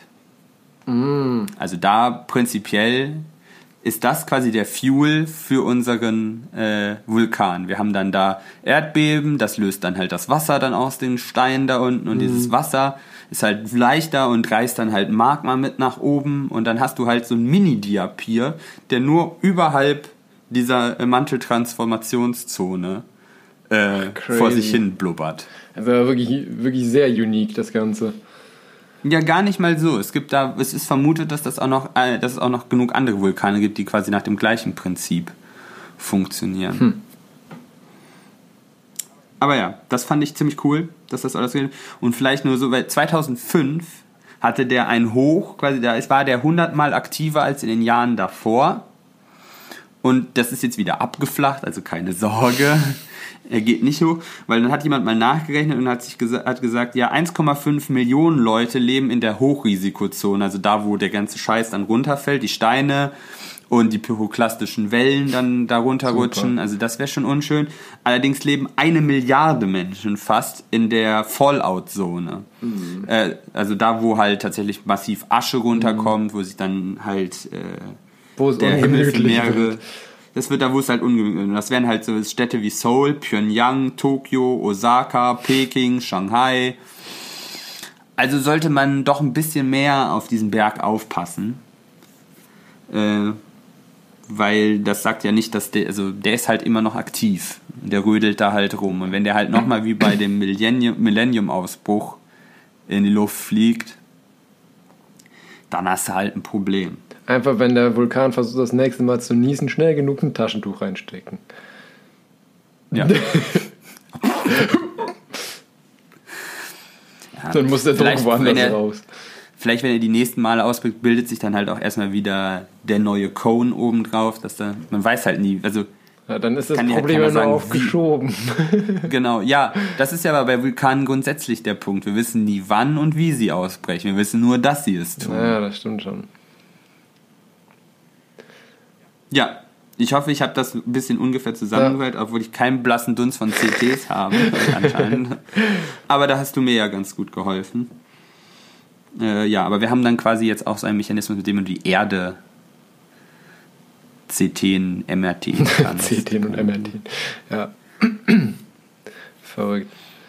Das ist aber auf jeden Fall noch viel zu tun, wie man sieht, dass das jetzt halt quasi erst bis 2016 so weit erforscht worden ist, mhm. so ein mhm. neues vulkanistisches Prinzip und du hast immer noch da viele, diese ganzen Konvektionsphänomene, wo du sagst so, ja, so richtig. Ja, ich denke mal halt wirklich, das Hauptproblem ist eigentlich, dass es halt schwierig zu messen ist. Ne? Ich meine, Es ist verdammt tief, erstens, heiß genau, ich wollte sagen, erstens ist es verdammt tief, da musst du halt erstmal hinkommen und selbst wenn du dann da wärst, ist es verdammt heiß, sodass du dann nicht mal gerade irgendwie eine GoPro ins Loch schmeißen kannst, um zu filmen. Ja, die Dichte ist, also quasi der Druck ist halt, glaube ich, eher ein größeres Problem. Ja, alles. Also so heiß ist es ja noch nicht mal. Also heiß würden wir hinkriegen. Heiß würden wir hinkriegen, gut. Wenn du das sagst, dann glaube ich dir das mal. Oh. Okay, gut. Dann ähm, mache ich direkt mal weiter mit meinem Thema. Und äh, zwar habe ich ja als erstes äh, Thema Wundergel slash Origami-Roboter. Ähm, und zwar fand ich das auch äh, super interessant. Da gab es nämlich jetzt vor kurzem erst, ich bin gerade am gucken, wann, wann war denn das eigentlich nochmal? Das war jetzt, glaube ich, Oktober, November oder sowas. Meine ich, war es im Nature Materials von, der, von einer Forschungsgruppe von der Duke University. Ähm, die haben, also der Titel von dem Paper ist ähm, Activating an Adaptive Immune Response from a Hydrogel Scaffold im, imparts Regenerative Wound Healing. Und ähm, Natürlich. Genau, das ist nämlich ganz interessant. Also prinzipiell erstmal sozusagen generell zum Prinzip der Wundheilung ist es ja oft so, dass man, ähm, dass man immer sagt so, ja, lass mal Luft an die Wunde, damit die trocknen kann. Kennst du mit Sicherheit auch noch, oder? Ja, ja, ja, ja. Eigentlich ist das Blödsinn. Eigentlich ist es nicht nur, Okay, nicht nur eigentlich, es ist Blödsinn. Weil prinzipiell ist es nämlich so, dass eine, eine ähm, sage ich mal, feuchte Wunde wesentlich besser heilt. Ich darf, mit feucht meine ich natürlich jetzt nicht, dass die siffen soll, also wenn die aktiv, sage ich mal, sezerniert und wirklich Flüssigkeit rauskommt, sodass dann irgendwie ein Pflaster oder so durchweicht ist, dann ist das zu viel Feuchtigkeit. Aber zum Beispiel gerade bei so ähm, großflächigen oberflächlichen äh, Verbrennungen oder sowas, da machst du zum Teil einfach nur einen, ähm, einen Okklusionsverband drauf. Also im Prinzip machst du nichts anderes als eine Folie drüber pappen, ohne Wundauflage, ohne alles. Wartest dann so zehn Tage und dann schimmelt das von alleine ab und darunter ist gesunde Haut. Und ähm, das, weil du brauchst eben eine gewisse Feuchtigkeit, damit überhaupt entsprechend ähm, Immunzellen und eben neue Zellen da einsprossen können, um den Defekt dann letztendlich zu heilen. Deswegen das, ähm, also wie gesagt, bei so kleinen Schürfwunden ist das mit dem Abtrocknen prinzipiell auch nicht verkehrt, weil du dann halt einen stabilen Schorf hast, sozusagen als Protektion erstmal. Also wenn du jetzt einen Schorf drauf hast, dann soll der auch bloß trocken bleiben und da bleiben, wo er ist. Den soll man dann nicht abpiddeln, wie es ja auch zum Teil Leute machen. Ähm, aber wenn du prinzipiell eine, eine frische, jetzt nicht aktiv blutende Wunde hast, dann ist es gar nicht so verkehrt, wenn die ein bisschen feucht ist, weil das eigentlich das, das richtige Heilungsmilieu für Wunden ist. Man muss natürlich trotzdem, ähm, oder gerade wenn man es eben feucht hält, darauf achten, dass es eben steril gehalten wird. Wenn dann Bakterien da reinkommen, die fühlen sich halt auch da wohl. Ähm, Useful Consumer Advice. Genau. Ähm, und die haben eben geguckt, weil man ist natürlich immer gerade in Richtung äh, so chronische Wunden bei äh, Diabetikern oder ähnlichem, ähm, die ja häufig äh, gerade an den an Füßen bzw. an unten, unteren Extremitäten ähm, so chronische Wunden haben, die schlecht zuheilen und so, ist man natürlich immer auf der Suche nach der Optimierung für so ein Wundmilieu, um da eben die, die Heilung zu aktivieren oder zu verbessern, weil man da ja eh schon ähm, schlechtere Bedingungen als im gesunden Gewebe hat.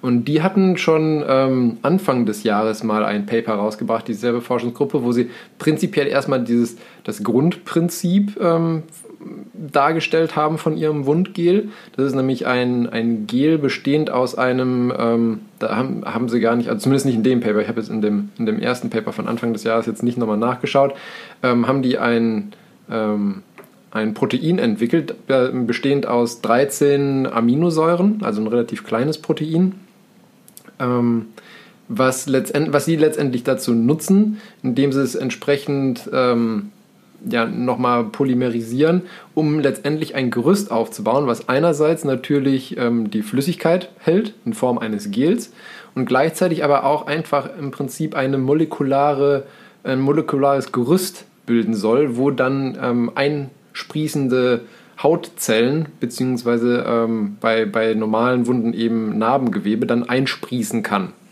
um letztendlich die, die Wunde zu, schneller zum Verschluss zu kriegen. Und ähm, die waren jetzt einfach, also haben halt erstmal Anfang des Jahres äh, Proof of Concept, sage ich mal, gebracht, dass ihr Gel prinzipiell funktioniert und haben dann da eben auch gezeigt, dass in dieses Gel wirklich auch diese Zellen dann einsprießen und dieses, diese Idee des Grundgerüsts funktioniert. Und ähm, die haben jetzt eine, eine Zufallsentdeckung ein bisschen, muss man eigentlich schon sagen, gemacht, weil die hatten nämlich das, ähm, ja, sag ich mal, Problem in Anführungszeichen, dass bei den Wunden, die sie mit ihrem Ursprungsgel behandelt haben, die Wunde dann irgendwann verschlossen war, aber dann in ähm, mikroskopischen Schnitten man feststellen konnte, dass zum Teil noch so kleine Ansammlungen von dem Gel in dem Gewebe zu finden waren.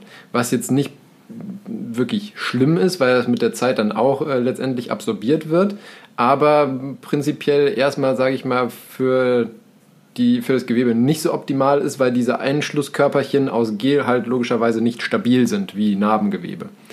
Ähm, und deswegen wollten sie das Ganze eben ähm, ver verbessern, weil sie gedacht haben, okay, wahrscheinlich ist es so, dass die Wunde etwas schnell sich verschließt und dadurch dann das Gel da drin gefangen wird, mehr oder weniger. Also dass das Gel nicht so schnell abgebaut wird, wie sich die Wunde schließt. Und deswegen haben sie gesagt, okay, wollen wir gucken, ob wir das irgendwie verändern können, dieses Protein, was wir in dem Gel haben, um den Verschluss etwas zu kontrollieren bzw. zu verlangsamen. Ähm, und wie sie das gemacht haben, das fand ich einen ganz interessanten ähm, Ansatz. Ähm, sagt dir noch das Wort Chiralität was? Chirale Zentren in Molekülen. Wieso sollte mir das noch was sagen? ja, aus Biochemie zum Beispiel, aus der Schule. Ach du Heilige. Hätte ja sein können. Nee, und zwar gibt es, ähm, gibt es in Molekülen, gibt es so zum Teil sogenannte ähm, chirale Zentren. Und äh, das bedeutet nichts anderes, als dass du ein zentrales Kohlenstoffatom hast. Kohlenstoff kann bis zu vier Bindungen eingehen und ähm, an jedem an jeder Bindungsstelle von diesem Kohlenstoffatom sitzt eben eine andere funktionelle Gruppe in diesem Molekül, also letztendlich ein anderes weiteres Atom, wenn man so möchte, was letztendlich dann zur Gesamtheit des, ähm, des Moleküls führt, in dem Fall der Aminosäure. Und ähm, wenn jede Bindungsstelle, sage ich mal, unique besetzt ist, kannst du es eben nicht, wenn du das vor dir liegen hast, nicht wie Bild und Spiegelbild behandeln. Beziehungsweise du, je nachdem, wie du die ähm, sozusagen austauschst, diese Gruppen, bekommst du dann ein Molekül wie ein Bild und ein Spiegelbild. Also du kannst es nicht beliebig im Raum drehen. Und ähm, deswegen hat man dann bei diesen Aminosäuren einmal ähm, dass die, ich, vielleicht kennst du das noch, äh, kennst du das vom Lesen oder so, es gibt dann zum Beispiel einmal eine D-Konfiguration und eine L-Konfiguration.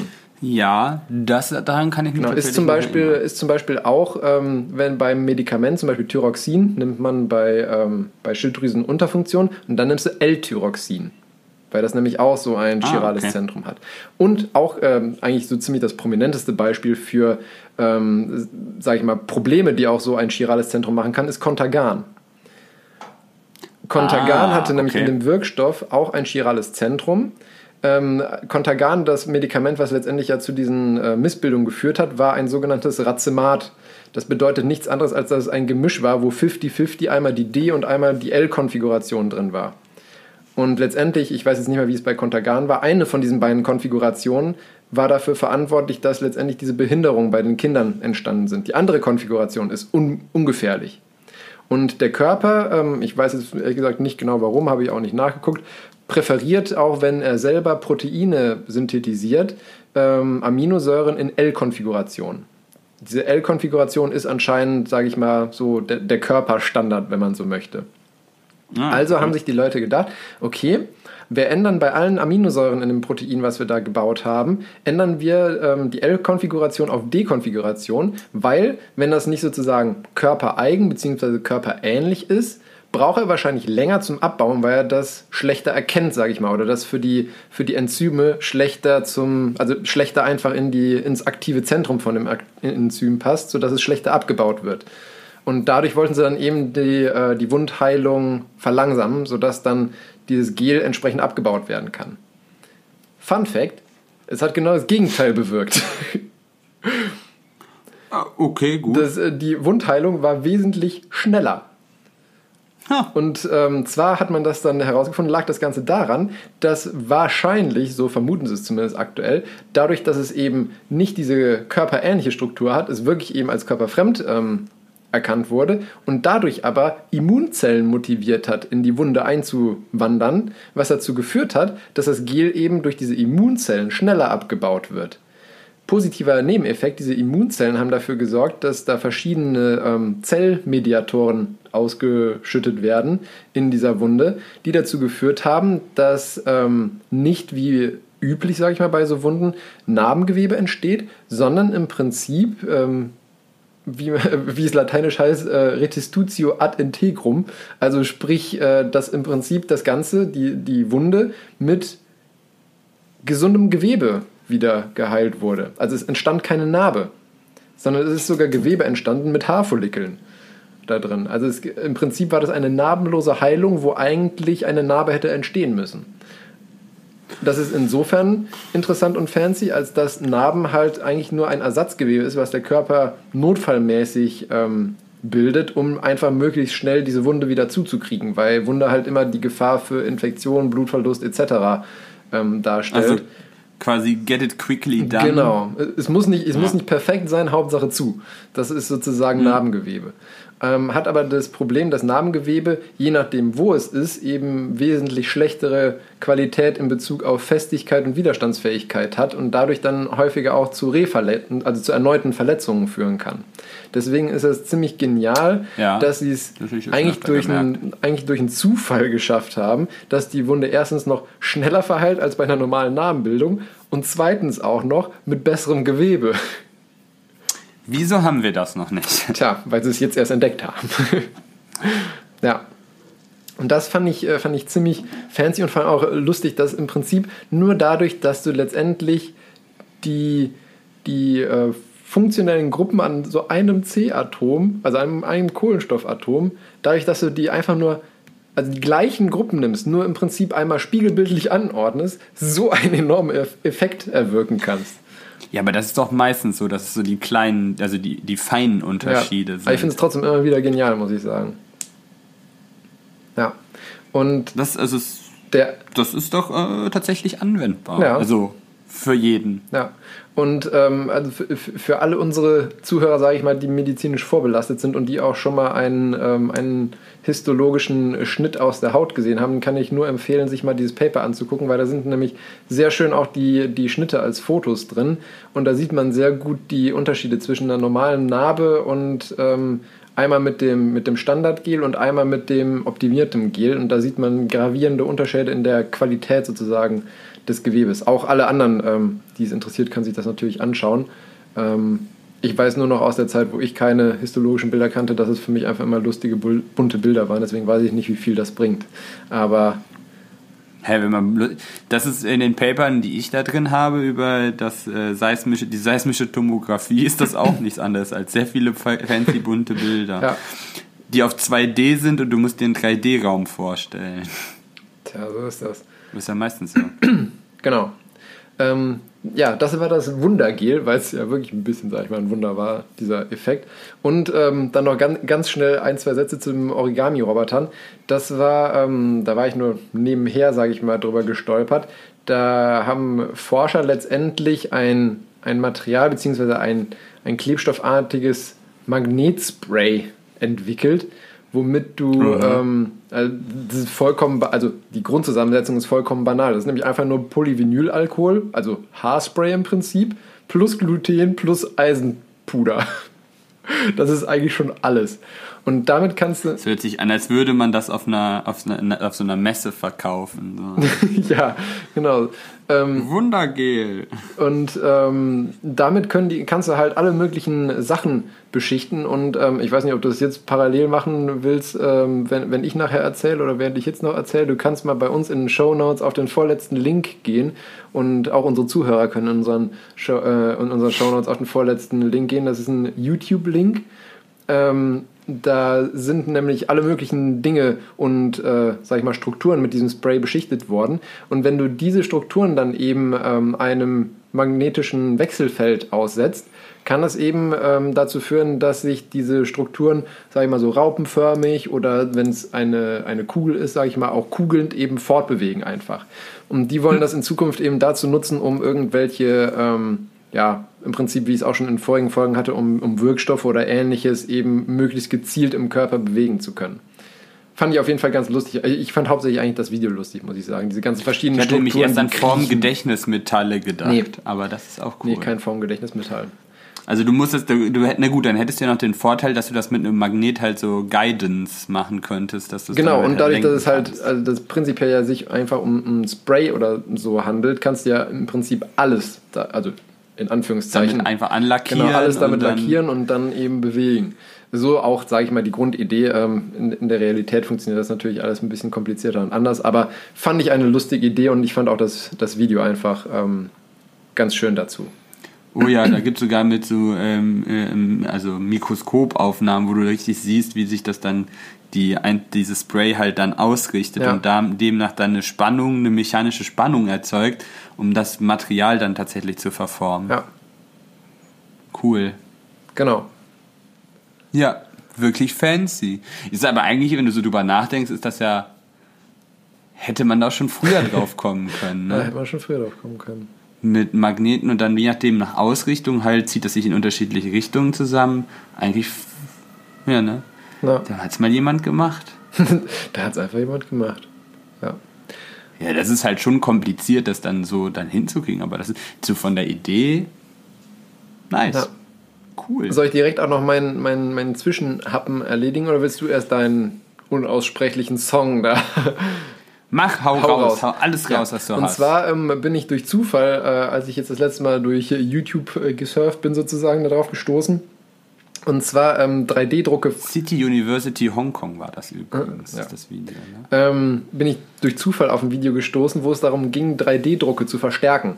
Wir hatten ja auch schon mal in irgendeiner Folge jetzt äh, vor kurzem darüber gesprochen gehabt, dass 3D-Drucke in, ähm, sage ich mal, in, in Z-Achsenrichtung, also da, wo die Schichten aufeinander gebracht werden, relativ instabil sind, weil diese Schichten eben, die gedruckt werden, doch nicht so hundertprozentig miteinander verbinden kann man meistens ja sogar makroskopisch, wenn man genau hinschaut, sehen, dass, da, dass man diese einzelnen Schichten eben noch gut differenzieren kann. Und dass das, Ja, du hast halt keine stoffschlüssige Verbindung. Das ist halt nur das ist äh, das schönere Wort. Kleben im Ende. Das ist nur Adhäsion und keine. Genau, kein schön, dass du die entsprechende, das entsprechende Fachvokabular dafür hast. Ähm, deswegen wollte ich das auch entsprechend an dich eigentlich mal weitergeben, weil dann habe ich nämlich ein, also das Video ging nämlich darum, wie man im Prinzip das Problem lösen kann, indem man den 3D-Druck nochmal aufschmilzt im Prinzip, um dann als äh, ein en bloc, sage ich mal, wieder erkalten lässt, sodass du Eine stoffschlüssige Verbindung. Genau, eine stoffschlüssige Verbindung herzustellen, danke. Und zwar haben die das Ganze so gemacht, weil das Problem ist halt, du kannst ja nicht einfach einen Heißluftfilm draufhalten, um das Ganze zu schmelzen, weil dann verliert ja die Form. Ne? Das wäre ja witzlos. Dann hättest du zwar eine, wie du so schön gesagt hast, stoffschlüssige Verbindung, aber es wäre halt einfach nur ein Blob. Und nicht mehr dein schöner Ein, der Blob. und nicht mehr, Ja, okay. und nicht mehr dein schöner 3D-Druck. Und die hatten jetzt zwei verschiedene Methoden ähm, genutzt gehabt. Ähm, und zwar haben die einmal das, äh, den, das 3D-Druckobjekt ähm, einfach in Gips im Prinzip eingegossen. Ähm, und dann eben den ausgetrockneten Gipsblock auf ist ja fast wie gegossen dann. Ja, im Prinzip schon. Aber dann diesen Gipsblock eben äh, auf 200 Grad oder so erhitzt gehabt. Ich weiß jetzt nicht, was bei PLA genau sinnvoll ist, aber 200 Grad, da sollte es ja, wenn es bis in den Kern eben die Temperatur kriegt, zumindest weich genug werden, als dass es eine stoffschlüssige Verbindung bringt. Ja, 200 Grad ist gut. Also über 210 solltest du nicht werden, weil dann fängt das nämlich an zu Ja, denaturieren. eben. Und ähm, dann eben wieder erkalten lassen. Dann haben sie es aus dem Gips rausgeholt. Das war eben das, sag ich mal, Problem an dem Gips, dass es relativ schwierig war, das Teil wieder da heile rauszukriegen. Ähm, weil der Gips nach, dem, nach der Hitzebehandlung halt auch wirklich gut fest war. Der ist halt Genau, da durchgebacken. ist halt durchgebacken. Und ähm, dann hatten sie als Alternative, haben die eigentlich normales ähm, Speisesalz genommen, das allerdings nochmal ganz fein pulverisiert, damit du halt eine möglichst feine Pulverstruktur hast und da rein dann letztendlich die Sachen gelegt und das dann ganz, das Ganze dann äh, noch gut festgeklopft, damit halt wirklich alle alle Lücken auch geschlossen sind und das Ganze dann Hitze behandelt. Hatte den Vorteil, dass wenn du, dass es danach immer noch relativ bröselig ist, beziehungsweise du es halt mit Wasser einfach auflösen kannst. Und ähm, in dem Video hat das gut funktioniert. Und ich dachte mir, vielleicht kannst du das ja auch ausprobieren und sagen, wie deine Erfahrungsberichte sind. Ich hatte jetzt damit fast gerechnet, dass du mit faserverstärkten 3D-Drucken ankommst. Ja, Äh, gut, das, das ist ja nochmal eine andere Art von Verstärkung, sage ich mal. Ja, genau. Ja, aber das ist, äh, also du willst, dass ich irgendwas 3D drucke, das in Gips einmache, heiß mache und gucke, ob das besser ist. Genau. Ich meine, bei, also, du, ich weiß jetzt nicht, ob du da bei dir im Institut vielleicht irgendeine Vorrichtung hast, wo du irgendwie die Bruchfestigkeit, beziehungsweise Zugfestigkeit, muss man ja eher gucken, testen kannst und gucken. Ja, aber nicht von 3D-Druck. Okay. Also wir ma machen halt ja vorzugsweise Metallschweißverbindungen äh, und dann haben wir alle, also die Maschinchen machen ein paar mehr Newtons. Das ist immer so Richtung 10 Kilonewton. Und Ja, okay, äh, wenn das du halt für beides zu viel sein. dann nur mit 10 Kilo dran ziehst und das dann schon aus, aufgibt, dann. Selbst die Kunststoffjungs, wenn die Kunststoffe machen, glaube ich nicht, dass das mit so einem fusseligen PLA-Ding. Wobei, ich könnte es auch einfach mal ausprobieren. Ja. Auf jeden Fall in dem, Oh in dem Video konnte man auf jeden Fall sehen, die haben das dann halt auch gebrochen und so. Da hatten die dann auch mal eine, Mhm. eine äh, makroskopische Nahaufnahme gemacht. Da konntest du halt wirklich sehen, dass du im Prinzip eine, wie, wie hieß es noch, Form, Form, nee, Mat, Materi stoffschlüssige, Verbindung. eine stoffschlüssige Verbindung hattest und eben nicht mehr dieses Geschlängel von deinem 3D-Druck, sage ich mal. Ja, du hast dann halt keine zwei Schichten mehr, die halt nicht Genau, es war halt wirklich ein, ein solides Stück. Das fand ich ganz interessant. Ja, um, wenn, um das solide Stück mache ich mir auch nicht so Gedanken. Das sollte bei PLA äh, im messbaren Bereich sein. Aber wenn du, wenn ich mir überlege, wie oft, wie leicht das manchmal in Z-Richtung halt bei diesen Schichten auseinanderbröselt. Gut, aber selbst dann hätten wir es ja bewiesen quasi. Ja. Wie gesagt, wenn, Ja, wenn du Zeit und, wenn du Zeit und Lust hast, kannst du es ja gerne mal ausprobieren. Ja, das sollte nicht allzu viel Zeit in Anspruch nehmen. Muss ich mir nur Proben halt drucken. Ja. Jetzt kommen wir zu In deinem. Z-Richtung. Das wird fies. Aber ja, wir kriegen Jetzt das kommen hin. wir zu deinem äh, Prisinkulinen Sina Inquisol.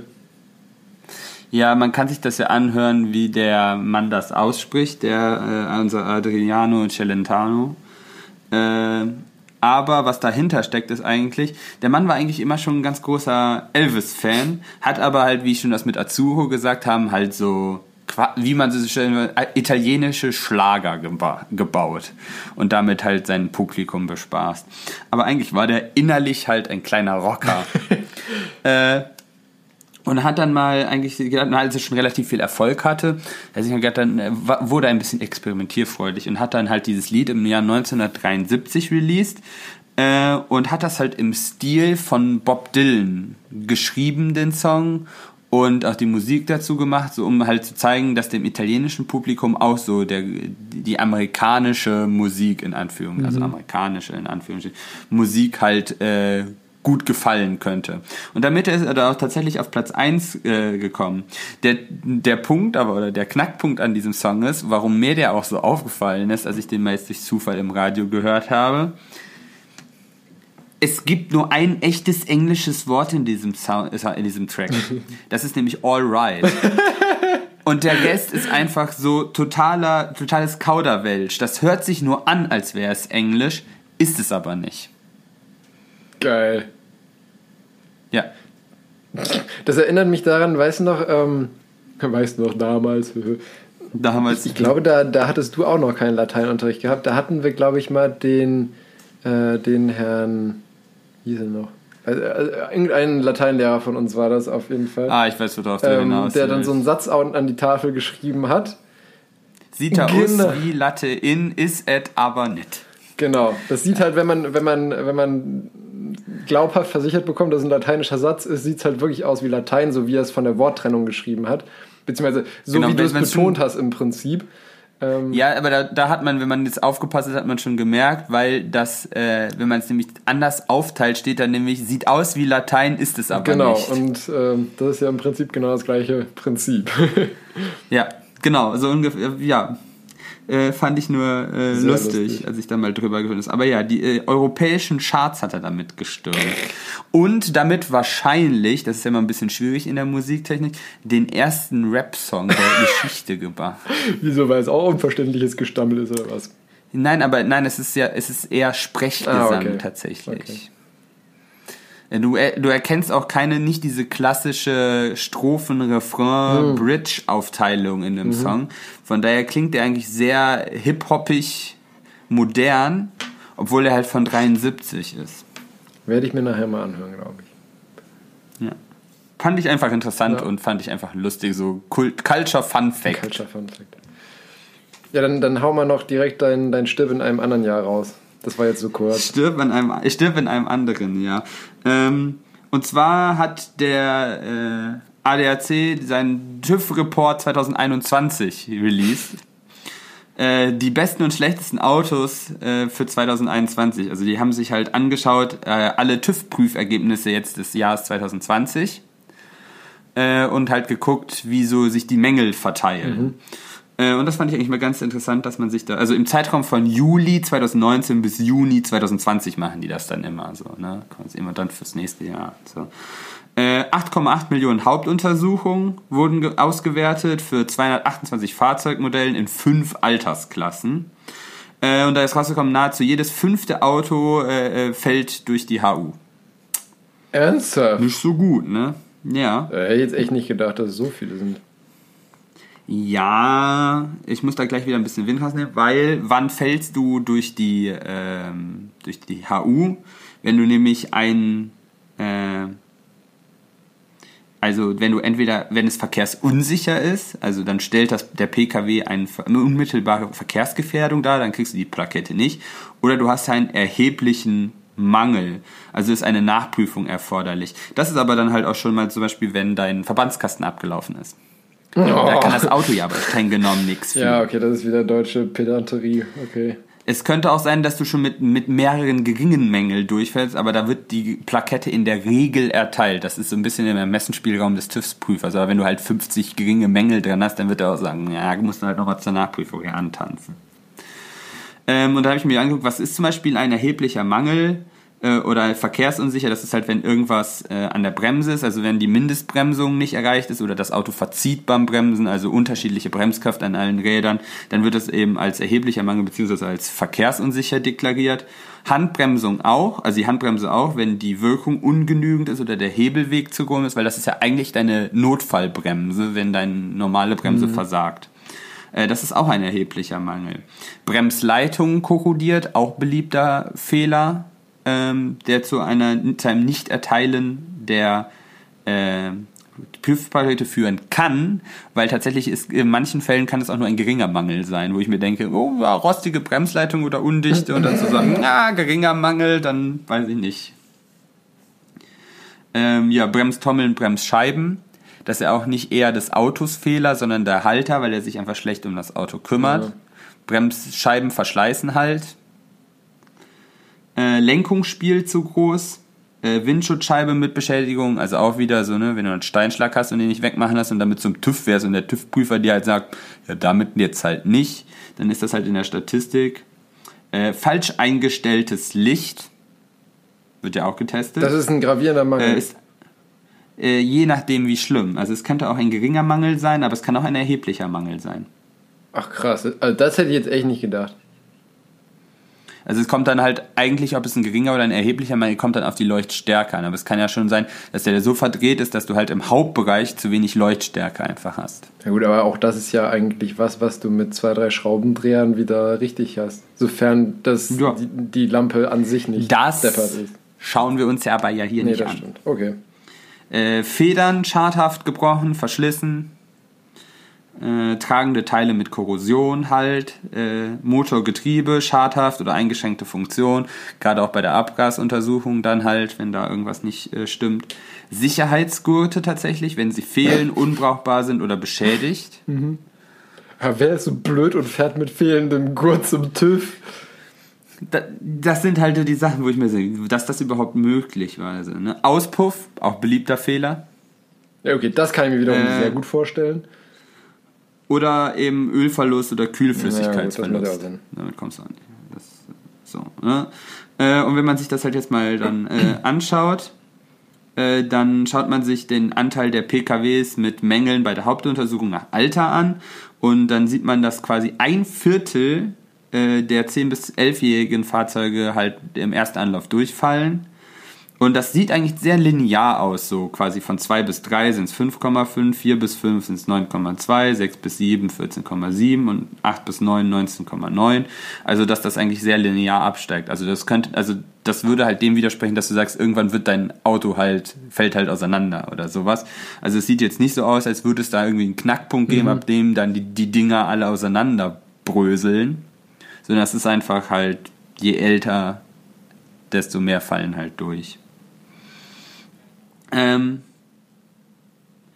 die Mängelquote bei der ersten Hauptuntersuchung ist halt tatsächlich, dass 70% ohne Mängel durchkommen, äh, 10% ungefähr mit geringen Mängel, erheblich oder gefährliche Mängel sind 20% und nur 0,05% sind verkehrsunsicher. Also Ich wollte aber sagen, wenn, wenn du es schaffst, dein Auto innerhalb von den ersten drei Jahren so zuzurichten, da Chapeau. Ja, das zählt ja jetzt über alle Altersklassen, aber Ja, also es kommt gesagt, da anscheinend selten in der ersten Jahr, also im ersten Anlauf. Ach so, ich dachte, du. Ah, okay. Ich dachte, du meinst für das Ach so, Auto die nein, nein, erste nein, das, das, das war mein Fehler. Da habe ich mich vielleicht nicht genau, gut genug ausput, äh, aus, äh, ausgedrückt. Äh, aber ich fand halt, dass. Ähm, ja, das fand ich halt schon ziemlich cool, dass da anscheinend nicht allzu viele Leute äh, beim TÜV aufkamen mit einer Gon- Schrottkarre, wo du denkst, oh mein Gott. Aber wenn du das mal runterrechnest, 0,05% von 8,8 Millionen Hauptuntersuchungen, sind das immer noch 14.000 Fahrzeuge, ja. Wobei man dann. die direkt quasi on the fly stillgelegt werden. Wobei ich mir da dann auch wieder vorstellen könnte, ähm, gut, dafür habe ich eigentlich zu wenig TÜV-Erfahrung, aber ich meine, auch wenn, wenn, dein, ähm, wenn dein Auto zum Beispiel eine Tieferlegung hat und du jetzt zum Beispiel 7,5 cm Bodenfreiheit statt den 8 Minimum, die erlaubt sind, hast, dann ist es ja auch schon ähm, für den Straßenverkehr als zu gefährlich eingeordnet und das ist jetzt zumindest für andere ja eigentlich ähm, und eigentlich auch für dich selber ja keine direkte Gefährdung ähm, in dem Sinne. Ich weiß jetzt nicht, was für einen Anteil die dann so, so, so Sachen machen, wo es eigentlich dann wieder eigentlich nur eine Regelfrage ist. Aber ist schon gut, dass es so ist, wie es ist. Ja, ich glaube, da findest du auch sehr schlecht Statistiken Ja. zu. Äh, aber was ich das Lustige fand, sie haben tatsächlich aufgeschlüsselt, was die besten und die schlechtesten Autos äh, waren Oh, oh. Am, beim TÜV. Tell me. Ja, das fand ich. Äh, und das war bei den zwei- bis dreijährigen Autos, war den, der quasi der Platz 1 bei den schlechtesten mit 11,11% durchgefallen. Äh, der Dacia Duster. Nein! Auf, auf Platz 2 mit 10,9% der Dacia Logi. Sehe einen Trend. Auf Platz 4 mit 10,4% der Dacia Logan. Auf Platz 3, den habe ich jetzt ausgespart, mit 10,5%, also unwesentlich schlimmer, der Fiat Punto. Und auf Platz 5 mit auch 10,4% der Ford Galaxy. Das waren jetzt die 2- bis 3-jährigen Autos. Ähm, tatsächlich bei den 4 bis 5, weil wir, das hört sich jetzt an, als wäre das totales Dacia-Bashing. Wenn wir bei den 4 bis 5-Jährigen hinkommen, ist es auf einmal auf Platz 1 und 2 VW, einmal Charan und dann Passat. Und der VW Charan bei den 4 bis 5-Jährigen 20,3% durchgefallen. Das ist halt. Äh, dann halt auf Platz 3 und 4 wieder Dacia Logan, Dacia Logi und auf Platz 5 Seat Alhambra, also wieder was aus dem, aus dem Hause VW. Äh, bei den äh, 6- bis 7-Jährigen war, ist es wieder Dacia, Renault Dacia, also Renault, Renault, Renault quasi. Dann wieder VW, VW. Auch, äh, wieder Passat und Charan. Äh, quasi die gleichen Autos, die werden halt hinten raus nicht besser offensichtlich. Äh, und das ist eigentlich das gleiche Bild halt. Wobei ich das, glaube, da muss man auch beachten, dass die VWs wahrscheinlich zahlenmäßig auch einfach überlegen sind im Vergleich zu so einem Dacia. Oder? Ich weiß Naja, nicht, wie, aber viel, wenn wie die die halt die- Verkaufszahlen sind von den Dacias. Ja, aber das ist ja egal, es geht ja nur dann um Prozent von denen durchgefallen. Dann ist die absolute Ach, Zahl ist pro, dir ja egal. Modell, ja, okay, gut. Ja, nicht gut. Oh Gott. Nein, ich dachte, nee, ich dachte, dass die Prozentangabe wäre bezogen auf alle Durchgefallenen sozusagen, dass von allen Durchgefallenen zum Beispiel 20 Prozent Nee, da kommst du nicht mit hin, so dann bist du bei 10 Millionen Prozent bei dieser Liste hier. Ja, das, ich habe die Liste ja nicht vor mir liegen. Ja, 20 Prozent aller durchgefallenen Autos waren Charans. Na eben, das, damit, da könntest du es dann halt erklären von wegen, okay, es fahren einfach sau viele Charans rum. Verstehst du? Das meinte ich. Ja, das wäre ja schon ein bisschen unproportional. Ja. Nein, es geht da schon quasi so viele Okay. von den Autos, von dem Modell halt sind durchgefallen. Somit würdest du, das würde ja, anders würde es keinen Sinn machen. Du willst ja quasi ja be beurteilen, wie gut das Auto Ja, ja, stimmt jetzt schon. am TÜV abschneidet oder nicht. Dann musst du es ja mit sich selber vergleichen. True that. Äh, irgendwann wird es halt schwierig, wenn du halt sagst, wie viel Bugatti Veyrons man auf den Straßen rum, wenn einer zum TÜV fällt und der durchfällt. Und du sagst, oh mein Gott, 100 Prozent, das ist auch nicht ganz relevant. Das stimmt. Aber deshalb wurden ja auch nicht alle Modelle hier erstellt. Und so bei den besten Autos ähm, sieht man sehr, also da ist halt äh, bei den 2- bis 3-jährigen Autos Mercedes GLC, Mercedes B-Klasse äh, und Mercedes äh, SLC auf dem fünften Platz. Aber mit der B-Klasse auf Platz 2 sind auch der Opel Insignia und der Porsche 911. Also immer Porsche kaufen. Ja, also das sind halt, wenn wir schon, Por da hast du dreimal bei den Top 5 und jetzt bist du dreimal Mercedes, einmal Porsche, aber du kannst, äh, äh, mit einem Opel Insignia fährst du anscheinend auch sehr gut. Ich hätte aber lieber einen Porsche. Ja, der ist äh, der beste bei den 4- bis 5-jährigen Autos. Das ist tatsächlich der Porsche 911 und der Porsche Macan auf Platz 2 und dann hast du Mercedes auf 4 und Mercedes auf 5. Dann, äh, und aber auf dem Platz 2 ist auch wieder der Opel Karl. Also, man muss ja Karl tatsächlich sagen, so Karre, was die ne? Statisten. Ja, aber. Ja. ja, das ist jetzt ein ganz anderes halt Thema. Karl O. Karl. Ich weiß, Ja. ich weiß gar nicht. Das ist wie Opel Adam. Wenn, wenn die Leute halt, die da so, äh, die da gearbeitet haben, so heißen, dann ist das halt so. Mhm. Äh, aber ich wollte damit nur sagen, halt, man sieht ein, ein, eine Tendenz tatsächlich zu hochpreisigen Autos, aber offensichtlich äh, hält es auch nicht, dass Opel äh, schlechte Qualität hier verkauft. Ja, Weil offensichtlich tut das ja auch ganz gut. interesting. Ja, das, auch das zieht sich wieder durch. Der Porsche 911 äh, schlägt, also in, all- also in allen anderen Kategorien gewinnt er halt auch jedes Mal. Und die Mercedes sind auch immer wieder ganz gut dabei. Ähm, ja, da ist nichts Auffälliges mehr. Also sind wir alle sicher. Also wer billig kauft, kauft zweimal, stimmt ein bisschen. Aber wenn du halt das Geld nicht für einen Mercedes hast, Aber du hast kein Statussymbolproblem. Ja, aber dann, ich wollte damit nur sagen, weil du brauchst ja dann anscheinend nicht das, den Dacia kaufen, weil der ja durchfällt, aber dann kannst du das Geld, was du in den Dacia steckst, halt auch in, anscheinend in den Opel stecken Ja. und ähm, schneidest dann besser am, beim TÜV ab. Weil, also, ob du jetzt einen Opel oder einen Dacia kaufst, ist ja preislich jetzt nicht der Stretch. Das stimmt. Es waren jetzt nur die zwei Modelle. Ich möchte hier keine dann irgendwie schreiben haben, du hast gesagt, kauf das oder kauf das. Aber, ähm, ich finde das dann immer doch schon mal ganz gut, dass man sich das anguckt und halt, wenn nach zwei bis drei Jahren 10% deiner Autos durch den TÜV fallen, Tja. äh, das ist halt der erste TÜV für das Auto. Ne? Dann weiß ich nicht. Schon nicht optimal. ja. Also das sollten die Autos mittlerweile eigentlich machen, wenn du damit halt nicht im ersten Jahr gegen den Baum fährst oder so. ja. Also keine Aluminiumbremsen. It's breaking with, like with cheese. Genau. Welche Karre war das Jeder, der mal den? Reibwert. Irgendein russischer Gas. War es nicht der Lada? Die haben. So ein. Nee, ich meine, das wäre was anderes. Das war nämlich ein, eine Lizenz gebauter Rover. Ah, okay. Und das Einzige, was sie verändert haben, waren halt Aluminium-Trommelbremsen. Tolle weil Idee. fancy. Ja. Ja, gut. Haben sie halt keinen Materialwissenschaftler mal dran gelassen, der sagen kann, Alu schmiert, wenn es warm wird. Spielt wenn's aber- Ja. Ja, deshalb gibt es auch spezial Alu-Pfeilen in jeder Werkstatt. Weil Alu klebt halt auch überall dran. Damit versaust du dir Pfeilen, dann kriegst du dann auch nicht richtig sauber gemacht. Es gibt für Aluminium meistens eigene Werkzeuge. Interessant, wusste ich auch noch nicht. genau aus dem Grund. Ja. Bei uns sind auch so verschiedene Schleifmaschinen. Es gibt eine Alu-Schleifmaschine und eine Ma- Schleifmaschine So, für alles andere. so wie früher als Kinder zum Spielen. So eine Hose zum Spielen und eine für gut. Ja, genau, weil das ist halt wirklich nicht lustig mit diesem Alu. Alu ist zum Bearbeiten halt einfach, aber es schmiert Ja. halt. Gut, dann komme ich zu, zu meiner Causa Obscura. Ähm, die Bull Bulletproof Chest habe ich das Ganze mal ähm, genannt. Ist eigentlich eine relativ kurz erzählte Story, aber auch äh, sehr, sehr interessant, sehr lustig, sage ich mal auch.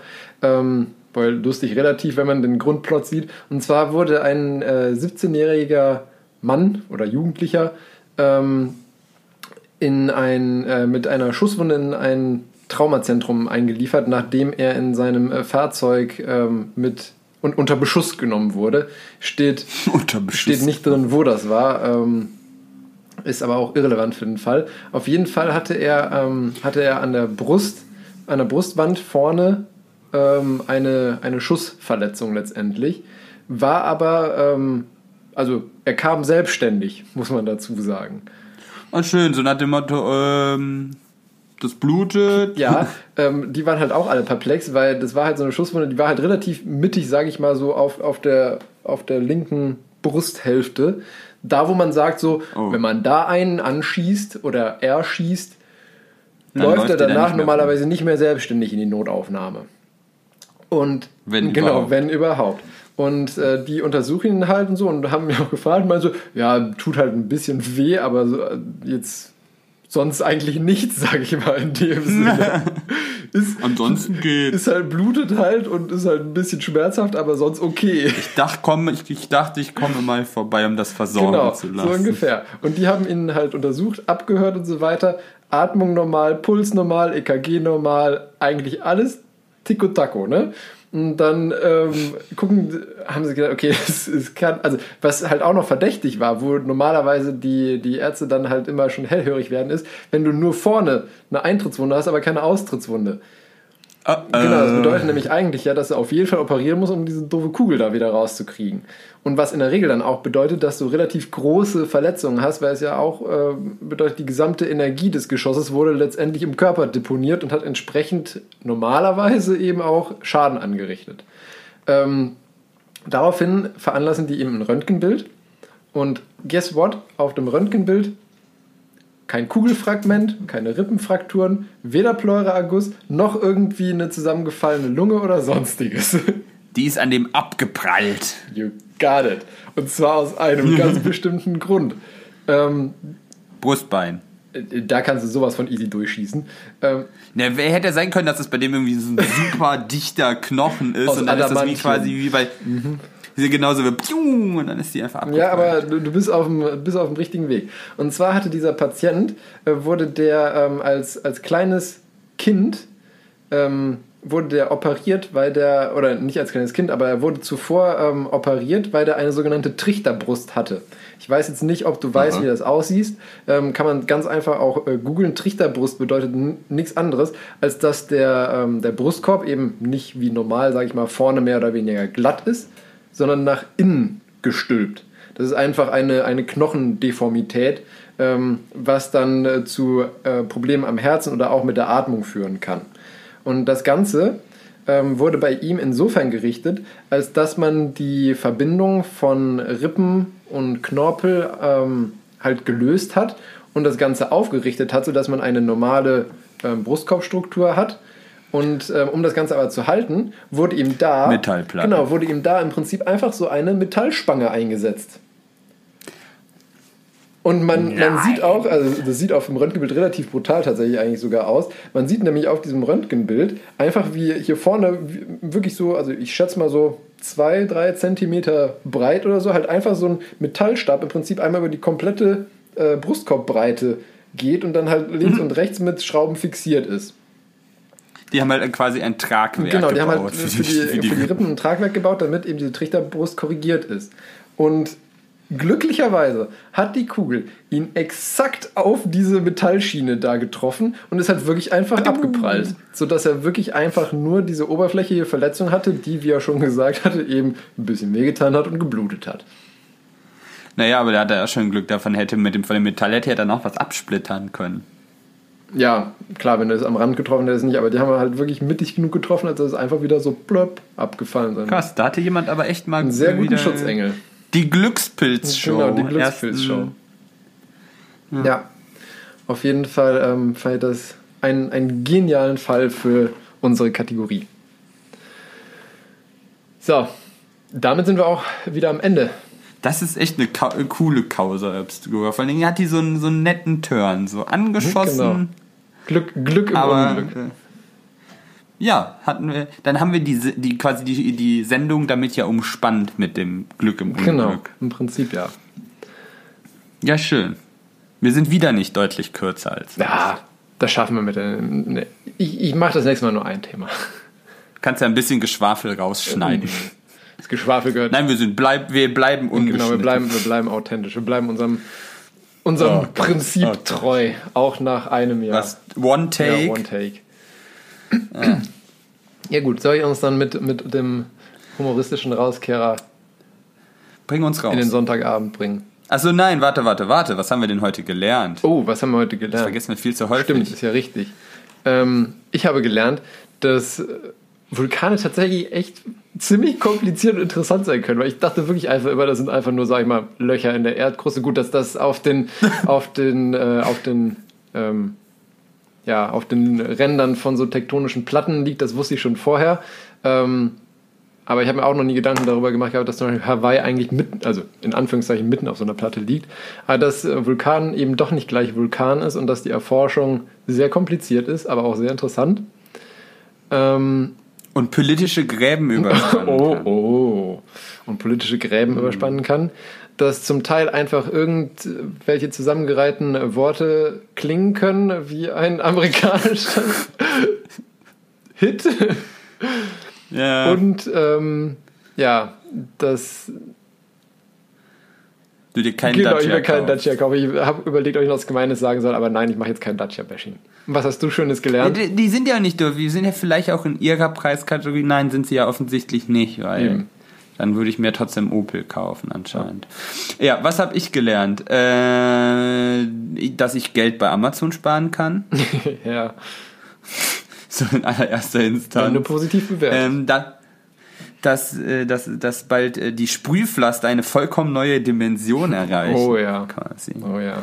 Ähm, ja, aber ich fand auch das, das andere Sprühzeug äh, aus deiner Lackdosen-Wunderkiste eigentlich auch noch viel cooler, dass du nämlich äh, ein, ein, ein, ein Bewegungsspray quasi auch noch hast, mit dem du Roboter mobil machen kannst. Das fand ich ziemlich cool. Ähm, ja, und äh, dass, äh, dass äh, die Reptiloiden echt sind. Gemoddete Menschen sind kugelsicher. In der Tat. So wird aus einem ursprünglichen Nachteil ein Vorteil. In der nächsten, in der nächsten Evolutionsschritt sind äh, quasi Metallrippen. Halte ich für unwahrscheinlich, aber okay. Halt schon wahrscheinlich. Ja, wird schwierig. Wird ne? schwierig. Ja. Gut, dann ähm, bringe ich uns jetzt aber wirklich mal in den Sonntagabend mit unserem humoristischen Rauskehrer. Oder in jeden anderen Oder in jeden Abend. anderen Abend, je nachdem, wann man es hört. Ja, für uns ist der Sonntagsabend jetzt. Also, ein arbeitsloser Frauenarzt beginnt bei einem Maler zu arbeiten. Nach dem ersten Arbeitstag fragt der Chef mal beim Gesellen nach, wie sich denn der Neue so eigentlich anstellt bei der Arbeit. Der Geselle schüttelt begeistert nur den Kopf und grinst. Tja, was soll ich sagen, Chef? Total irre der Typ. Der hat durch den Briefkastenschlitz den ganz- ganzen Hausflur gestrichen.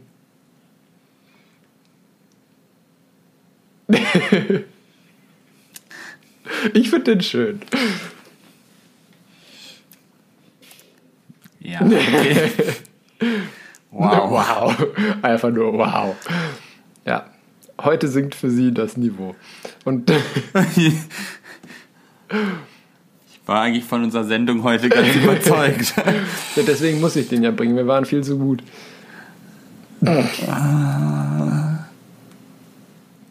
Naja, Ist, der beim, ist das bei Mediz für Mediziner lustig? schon ein bisschen.